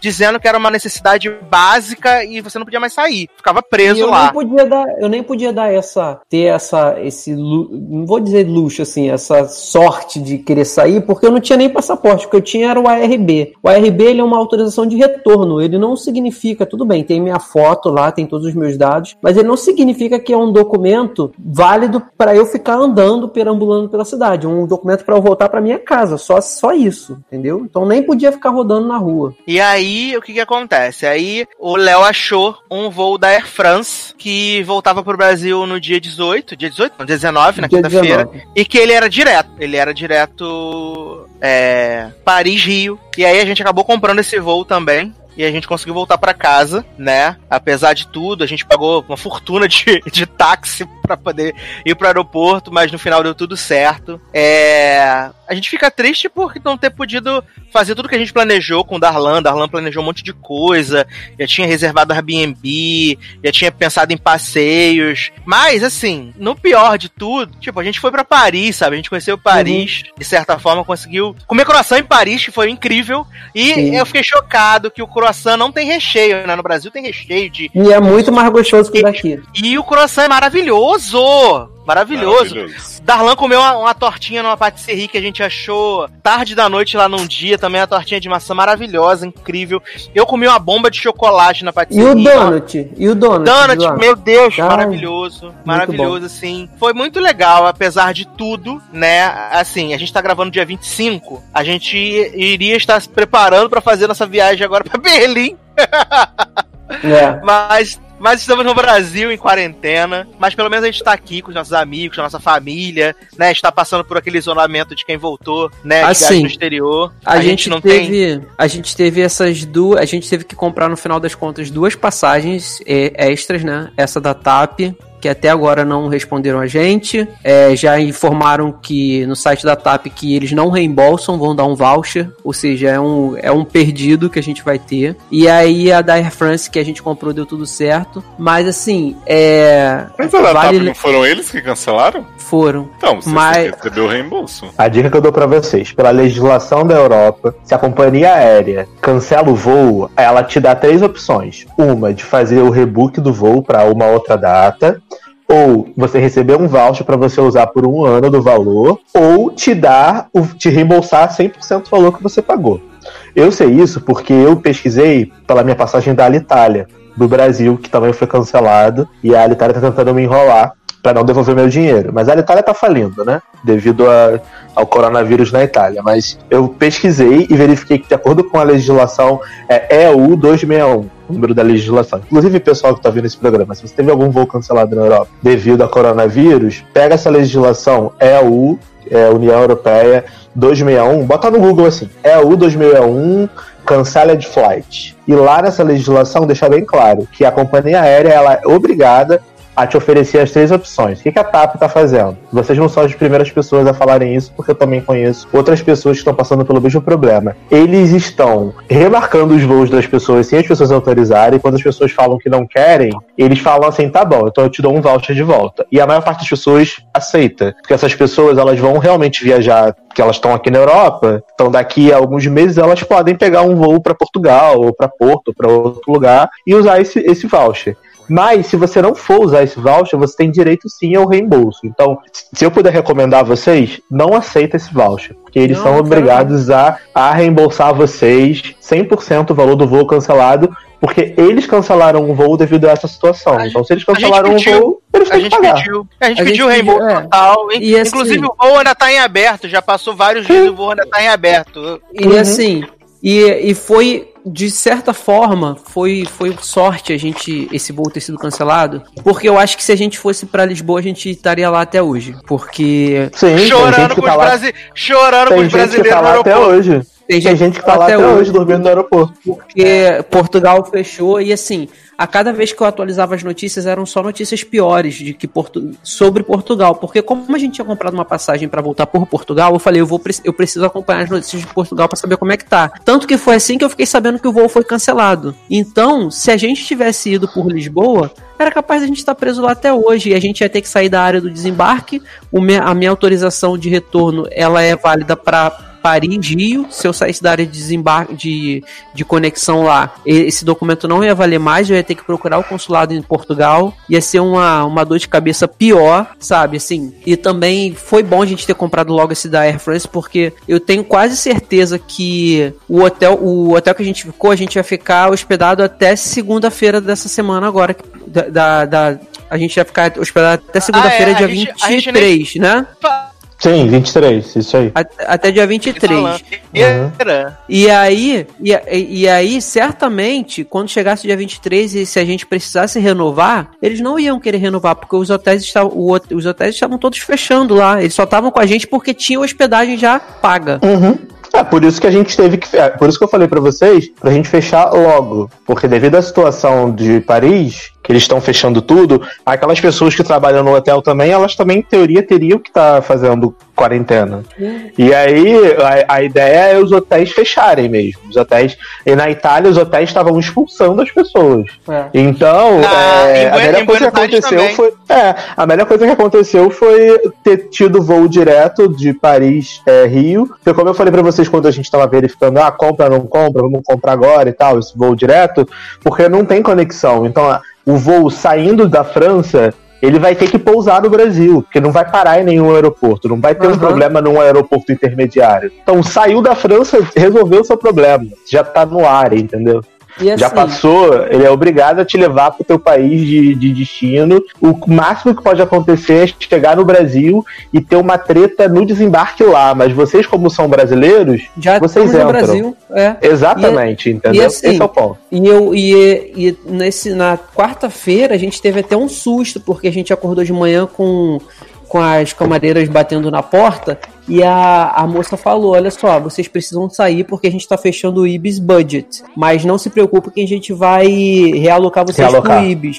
É, Uhum. pro, que é, é o mesmo prédio. E Uhum. a gente foi pro, pro, pro, pro Ibis, né? Pro, sem ser o budget. Então, assim, o Uhum. budget já tinha fechado, porque só tinha eu, eu acho que eu, Edu e mais um, um, um- um pessoal lá, só, mais um casal. E no Ibis normal, tinha outras pessoas, só de brasileiros, tinham cinco brasileiros além da gente tentando também voltar e não conseguiam. Então, assim, eles estavam com a gente, mas eu acho que se chegasse no dia 23, quando acabasse o nosso, a nossa estadia, eles não iriam querer renovar. Então a gente teve um. Foi uma sorte a gente ter conseguido esse voo ter sido cancelado de- pela TAP e a gente ter conseguido da França. E no quarto novo que a gente que eles colocaram a gente, era um quarto que, com maior janelão espelhado, então você vi- tinha acesso direto à praça ali da onde a gente estava ficando. E não tinha ninguém na rua, e tinha determinados momentos que quando vinha alguém, a polícia parava e pegava o documento da pessoa para saber o que, que ela estava andando. Então, assim, a situação na França começou a ficar uma situação desesperadora, porque não funcionava mais nada. Mais nada, nada, É, nada. e vou falar pra vocês, pessoal, agora tô dando uma visão de alguém que mora aqui na Europa, não é só na França, todos os países estão assim. Ontem a gente teve um decreto na Polônia também, de que tá real agora quarentena oficial pra todo mundo. É, eu tô em quarentena em casa, sem poder sair, já tem 10 dias, desde Mas que eu a voltei da economia? França. Ah, a economia vai pro inferno, eles não estão nem aí. Eles, porque aqui é, assim, aqui é um continente gente velha, né, gente? Então, é, a Itália é aqui do lado. Então, as pessoas estão vendo, morrendo na Itália, na Espanha, 800 pessoas por dia, é, o desespero bate. Por isso que, pra mim, é surreal ligar minha televisão e ver um discurso como o discurso do presidente do Brasil, dizendo que ah, é uma gripezinha e tal. O cara, ele, é- ele tem que ter muita cara de pau de chegar, fazer um comunicado oficial dizendo que é uma gripezinha e que pode liberar a galera que não tem por que fechar a escola. Sendo que todo mundo tá fazendo isso porque todo mundo sabe que não é uma gripezinha, entendeu? Então, cara, tá foda aqui. Você não consegue sair na rua, você não consegue fazer nada. Eu tô em casa tem 10 dias, a minha quarentena é de 15 dias, então vai acabar segunda-feira que vem, é, devido a eu ter vindo da França e da Alemanha. É, a polícia veio na minha casa, a polícia já veio na minha casa duas vezes pra verificar se eu tô em casa, bateu na minha porta, Eita, pediu, docu pediu documento, tirou minha temperatura. Então, assim, aqui eles realmente levam a sério. E se você sai na rua sem autorização, você tem que pagar 5 mil pro governo de multa. Se eu que vim da França sair na rua sem autorização, eu tenho que pagar 30 mil, porque eu vou estar colocando a saúde de outras pessoas em risco. Então, é, para mim é surreal eu ver que no Brasil a, a, os governantes eles não estão levando isso a sério, sabe? Porque aqui, que é um país que tem um tamanho muito menor do que o Brasil, é, as pessoas estão levando a muito a sério, estão tendo medidas super restritivas, e a população que pode morrer aqui, em teoria, é uma população idosa, é, que já não contribui tanto para o país, mas cada vida importa. O que deveria estar sendo aplicado também no Brasil, que é um país tão grande, tão bonito, com tanta riqueza, tanta gente boa, e a gente vê que isso não está acontecendo devido à politicagem. Então, assim, é muito triste ver isso tudo, e é por isso que eu faço realmente um apelo para vocês que estão ouvindo esse programa, gente. Eu não sei quando vai sair, semana que vem, eu não sei. Fiquem em casa se vocês puderem, porque pode parecer que não é algo sério, pode parecer que é algo que não, que não atinge diretamente você, porque você não é a idade de risco, né? Você não é idoso, você não é fumante, você não sofreu nenhum tipo de cirurgia, não fez nenhum tratamento de câncer nem nada no momento, mas você pode ter essa, esse vírus e você pode não estar tá com os sintomas, você tá de boa. Mas você chega em alguém que passou por uma cirurgia, na sua mãe, na sua avó, na sua tia, no seu tio, no seu, enfim, você pode passar para essa pessoa, essa pessoa pode vir realmente a morrer. E a doença, ela atua de forma muito agressiva e rápida. Então, se você pode ficar em casa por um tempo, fique em casa, não custa nada, sabe?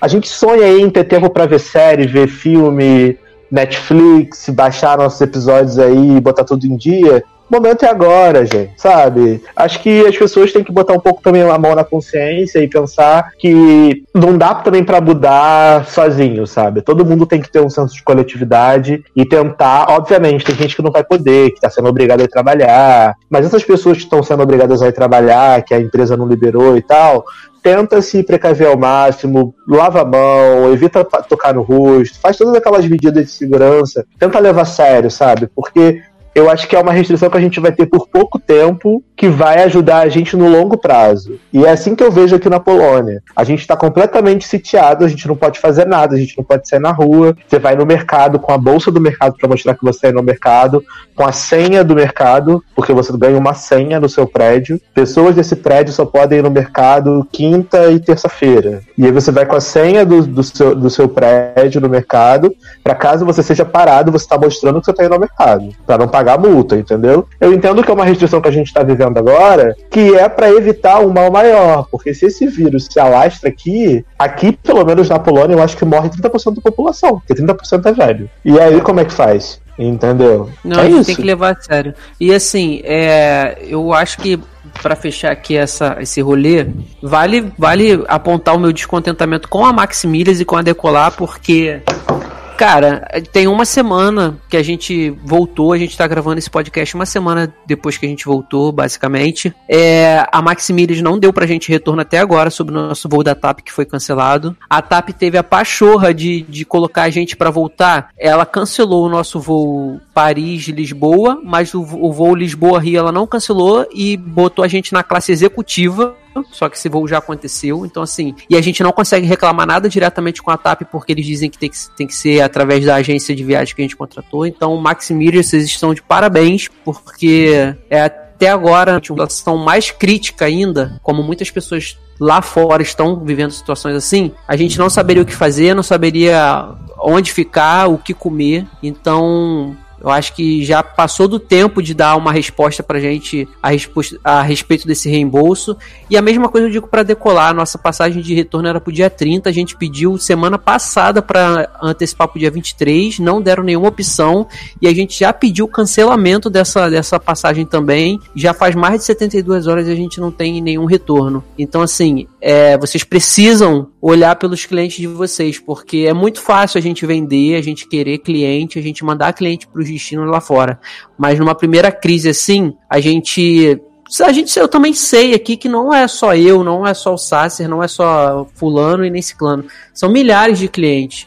Mas eu acho que numa situação dessa, é, empresas que conseguem trabalhar de home office para poder fazer atendimento, porque isso tudo são atendimentos eletrônicos que não necessitam de uma de uma presencial para poder negociar com a companhia aérea, dá para fazer tudo por meio eletrônico. Eu acho que isso aí tinha que aumentar o contingente dessas pessoas que trabalham de casa para poder fazer isso e resolver o problema dessas pessoas, porque assim como eu e Sasser conseguimos a sorte de voltar e de estar hoje em casa, muitas pessoas ainda não conseguiram e infelizmente muitas dessas pessoas são atreladas a Maximilhas, a Decolar, a CVC, entendeu? Então, é, eu acho que fica aí esse alerta de, de que essas empresas precisam melhorar o atendimento em tempos de crise como esse. Assim, é, um, é um, eu acho que é um, é um, é um exemplo que a gente tá, tá, tá passando para vocês do que aconteceu, de tudo, de tudo, tudo de ruim que aconteceu e fica esse apelo para que melhore, né, essa, a situação no atendimento, porque é bem complicado, é bem difícil. São vidas que, que estamos, vocês estão lidando com vidas, né? Assim, não são com, não são com objetos que possam ser é, repostos. São vidas que, se forem perdidas, não tem retorno. Muito bem. E é isso aí, gente. Um pouquinho da nossa, da nossa tour, né? Mas Espero foi ótimo, próxima- viu, gente? Recomendo. Que espero, espero que na próxima, né, seja muito melhor, que a gente consiga vender fazer esse todos os pacote. Nossa. Por favor, né? Tem- Recomendar pra Amanda, né? Pra Amanda vender esse Isso. pacote. Pacote de sonho. E ainda vocês querem é que a nossa Zanon? viagem é uma Vocês ainda querem combinar uma nova viagem vem. Eu tô livre de vocês dois, né? Mas vamos fazer essa Eurotrip com todo mundo, sim. Por Cara, favor, mas- né? Apagar essa má Não- impressão, né? Nunca que em maio do ano passado, nunca que em maio do ano passado, quando a gente comprou nossas passagens, que a gente iria adivinhar que em março desse ano a gente estaria vivendo esse pesadelo mundial. né? Não, Então, ninguém assim, ia. o coronavírus Né? ia pegar todo eu mundo. tava, eu tava falando É. pro Tasser, eu digo, é, pra gente ver como a rede social é uma coisa que a gente não sabe realmente o que, é que as pessoas estão passando. Porque, tipo, eu não sabia que vocês tinham passado esse perrengue todo. E assim, é, eu vi que vocês postaram umas fotos lá, né, na Champs-Élysées, na Torre Eiffel e tal. E aí, na minha cabeça, tipo, vocês só tinham remarcado o voo por conta do corona e tal, e tinham voltado mais cedo pro Brasil. Mas eu não sabia que vocês tinham passado por esse aperreio todo lá. Hashtag aperreio. É, foi, foi tenso. Mas a gente vai fazer a Eurotrip agora em 2021. Uhum. Vai ser tudo Vamos. show, vai ser maravilhoso, incrível. vamos Zanon, levar Taylor, vamos vamos. levar Zanon. Zanon vai levar a gente pra comer lasanha de verdade na Itália. Adoro. Vou vou falar no Skype com Na eles, Itália. assim, eles lá. na Itália, você é louco? Eu não apareço na Itália nos próximos três anos. Menino, dá pra ir pra Itália, não vai ter ninguém. Vai ter, o euro É, vai vai tá. As fotos Não, vão ser exclusivas. As fotos vão ser exclusivas, igual a minha de Sasser lá em Paris. Itália Nova Chernobyl, gente. Olha, É. gente, eu acho que a Itália vai demorar um tempo pra se recuperar, viu? Porque eu não apareço lá, vocês vão sozinhos, viu? Eu vou falar assim, um beijo, fica com Deus, viu? Mas tá só vocês e os golfinhos em E Veneza. se falar. forem pra Itália, não apareçam aqui na Polônia. Vou né? falar, pega e se cuida muito aí na Itália, viu? Fica tranquilo aí. E a- Eu acho que a Itália logo logo vai pegar todos os imigrantes que tá espalhados pelo mundo e falar assim, gente, ó, quem for aí parente, vem pra cá, vamos repopular aqui que fudeu, não tem mais ninguém. É, mas eu acho que é isso que vai acontecer. Se não sendo sincero agora, eu acho que dos próximos, sei lá, 3, 5 anos, a Itália vai se abrir de uma forma e, tipo, gente, vem todo mundo pra cá porque não tem gente mais, as coisas precisam funcionar. Eles vão, assim, abrir as pernas real, porque morreu muita. tá morrendo muita gente, gente. E a Espanha é a mesma coisa, tá morrendo muita gente. A gente não tem noção. Aqui na, na TV, aqui em casa, é porque em polonês eu não entendo, mas é o dia inteiro mostrando gente morta. É bizarro, tipo, Itália, França, Espanha, Alemanha, tá morrendo muita gente, muita gente. E tipo, é ah, a gente a gente de 60, 70, mas já morreu gente de 30, morreu gente de 40. Então, assim, esse público, esse target aí, público-alvo, beleza, é a maior parte da, da- da- dos óbitos. Mas, cara, não é exclusivo. Por isso que me preocupa. Mas, enfim, vamos acabar esse programa que já tem 5 horas de programa. É, Senão vale não dizer- vai acabar nunca. Antes de eu ir pro Berchan despedido, tem que fazer só uma observação que a TV francesa é bem ruim, gente. É bem ruim francesa. Sem modéstia. A gente reclama dos nossos encontros com Fátima Bernardes, Ana Maria Braga. Mas a TV francesa é bem ruim. Eles passam os negócios bem velho. Passa, tá passando Without a Trace, viado, na TV. na Mas TV teve um francesa. dia, mas teve um dia que tava passando um programa de esporte e a gente olhou pra televisão, Walter Casagrande falando em português, as reportagens tudo em português. Sucesso, estamos entendendo alguma Só um coisa. dia. Mas fora isso, passa os programas bem merda. Tava passando Gossip Grill. Nossa. Jovem, mas tava passando Parasita na É, televisão. mas, mas Os é porque era no filmes canal eram a cabo. top. Era no canal a cabo. Que tava passando Parasita, passou Coringa, passou várias coisas inéditas. Mas é Coronga. isso. Gatilho. É. Vamos então pra merchan e despedidas, então, começando com ele, que está na quarentena. Tá, Langineiro? Então, gente, pra acabar super pra cima, né? Depois dessa, desse, desse, desse assunto super, né? Uplifting aí que a gente teve, essa, essa vibe super boa. É, pega, se cuida muito, viu, em casa, não sai. Toma vergonha na sua cara, apaga esse fogo no rabo. Que a gente, quando a gente tá trabalhando, cansado, a gente fica, ai, nossa, tudo que eu queria era ficar em casa. Agora você tá tendo essa oportunidade única de ficar em casa e você tá reclamando. Então para com isso. Fique em casa. Se der pra trabalhar de casa, trabalha de casa. Se não tá trabalhando também, fique em casa fazendo outra coisa. E é isso, gente. E aí, se cuidando, em breve essa, essa crise vai passar, eu espero. E é isso. Muito obrigado aí por, pelo convite. Desculpa aí pela, pelo programa super longo, mas espero que vocês aproveitem e peguem as dicas que a gente deu. Um abraço. Ai, ai. Leozinho. Menino, é, quero convidar as pessoas a ouvirem toda a cobertura de The Circle que eu fiz sozinho, né, no meu novo programa solo que já teve episódio com o Darlan, o Ao Léo. Então eu tô lá comentando cada rodada de The Circle e mais filmes maravilhosos como Homem Invisível, Sonic e em breve pretendo fazer outros temas aí variados. No SA a gente teve um programa sobre fronteiras do universo com o pessoal do Estação 93 Quartos, né? Que Sassi teve piti de ciúme aí, falou que tô substituindo ele. Mas é, né, gente? E eu que não vi, o senhor não me convidou também. Não tá? mentiu, né? Garoto, você É. tava preso, ilhado. eu sei. E no SED a gente teve um programa agora aí infringindo crimes, né? Teve uma participação aqui de Sassi Zanon e Darlan antes de todas essas, essas coisas que aconteceram. A gente fez um bate-volta aí muito maroto, né? Pra dar um alento pras pessoas nesse momento. E no Ericas Graças Small a Talk Deus. também falamos de The Circle, olha aí. É um assunto que não estão falando, estão falando pouco, né? Sim. Ah, é? Ai, ai. Telim, minhas chances despedidas nessa sua volta. Então, né? Estamos aí voltando aos poucos aos podcasts, né? Espero que dessa vez em definitivo, porque toda vez eu falo isso acontece alguma coisa, né? E eu sumo daqui por um tempo. É, então, estamos por aqui pelo logado, aos poucos a gente volta, né? Se qualquer coisa a gente volta lá pelo pela SA pelo, também, né? Pela holding da SA. E Telo Rocha aí no Instagram, né? Eu me tornei aquilo que eu mais criticava, que é aquela pessoa que faz vários stories, né? Seguidos, né? Fica só aquela barrinha pequena no stories do Instagram, porque realmente não tem muita coisa pra fazer no momento, né? Então, é... não posso reclamar, né? Tô de home office, consigo trabalhar em casa. Então, isso, querendo ou não, é um privilégio. E de resto, fiquem em casa, se cuidem muito e ouçam bastante a gente, que a gente deve soltar muito programa por aí pra ocupar o tempo de vocês. Amor. Zanãozinho, minhas chances despedidas. Bom, gente, obrigado por vir até aqui. Até a próxima. Fique em casa. Para de reclamar que tem que ficar em casa. Quem não quer ficar em casa, vai lá trabalhar pra mim, que eu fico em casa no seu lugar. Né? Para de Né, agredir tá. os profissionais de saúde, né, Zanon? Que eu soube que as pessoas É. estão jogando marmita no povo em São Paulo. Ixi, velho, tem que jogar marmita, tem gente que cospe, tem gente que bate. Olha, as pessoas hospital, tão loucas. cada coisa. É. E depois agora tá chorando batendo palma no prédio. Vai tomar no meio do seu cu. Não quero Né? palma, quero. quero- Né? Você chorou com as palmas que eu sei. Ah, deu uma emocionada, mas eu quero, tipo, condições melhores de trabalho, né? Não pode estar trocando essas palmas por melhores condições de trabalho, né? Isso. Palma não vai trazer o leite das crianças, né? É isso, beijo. Exato. Ai, ai, maravilhoso. É.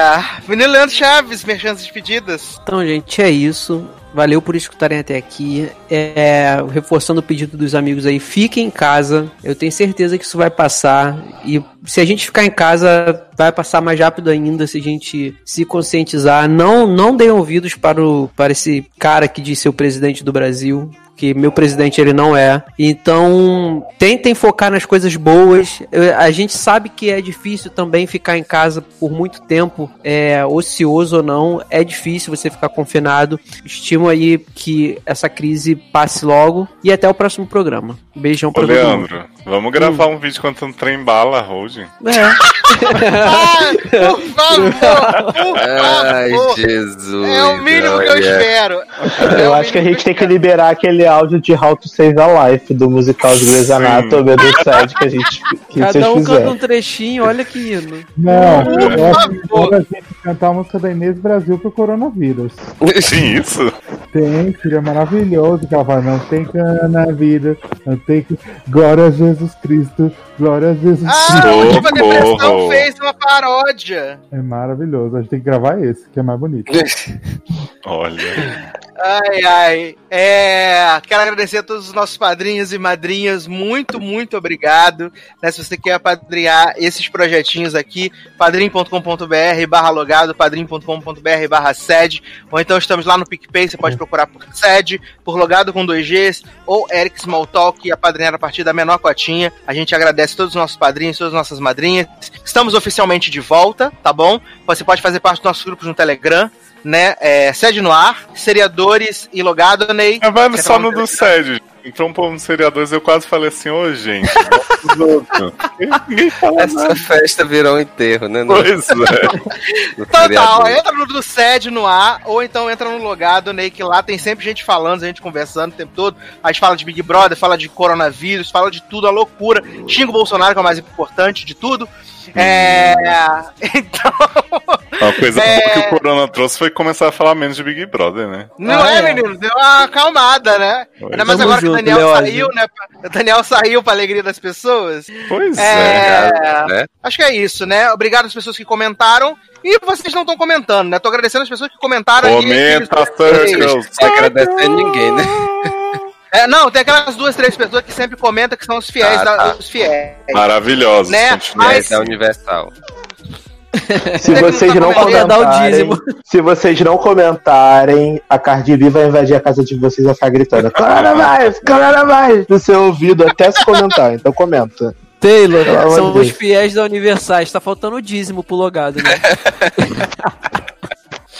É, então é isso, meus queridos. Um grande abraço. Até a próxima e tchau. I've always been the one to say the first goodbye. Had to love and lose a hundred million times. Had to get it wrong to know just what I like. Now I'm falling.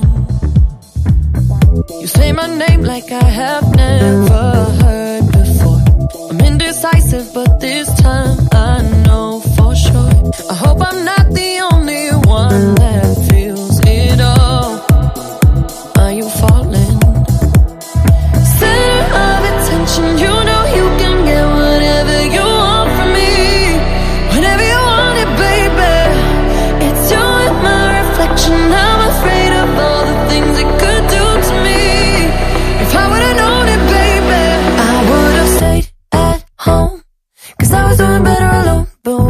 said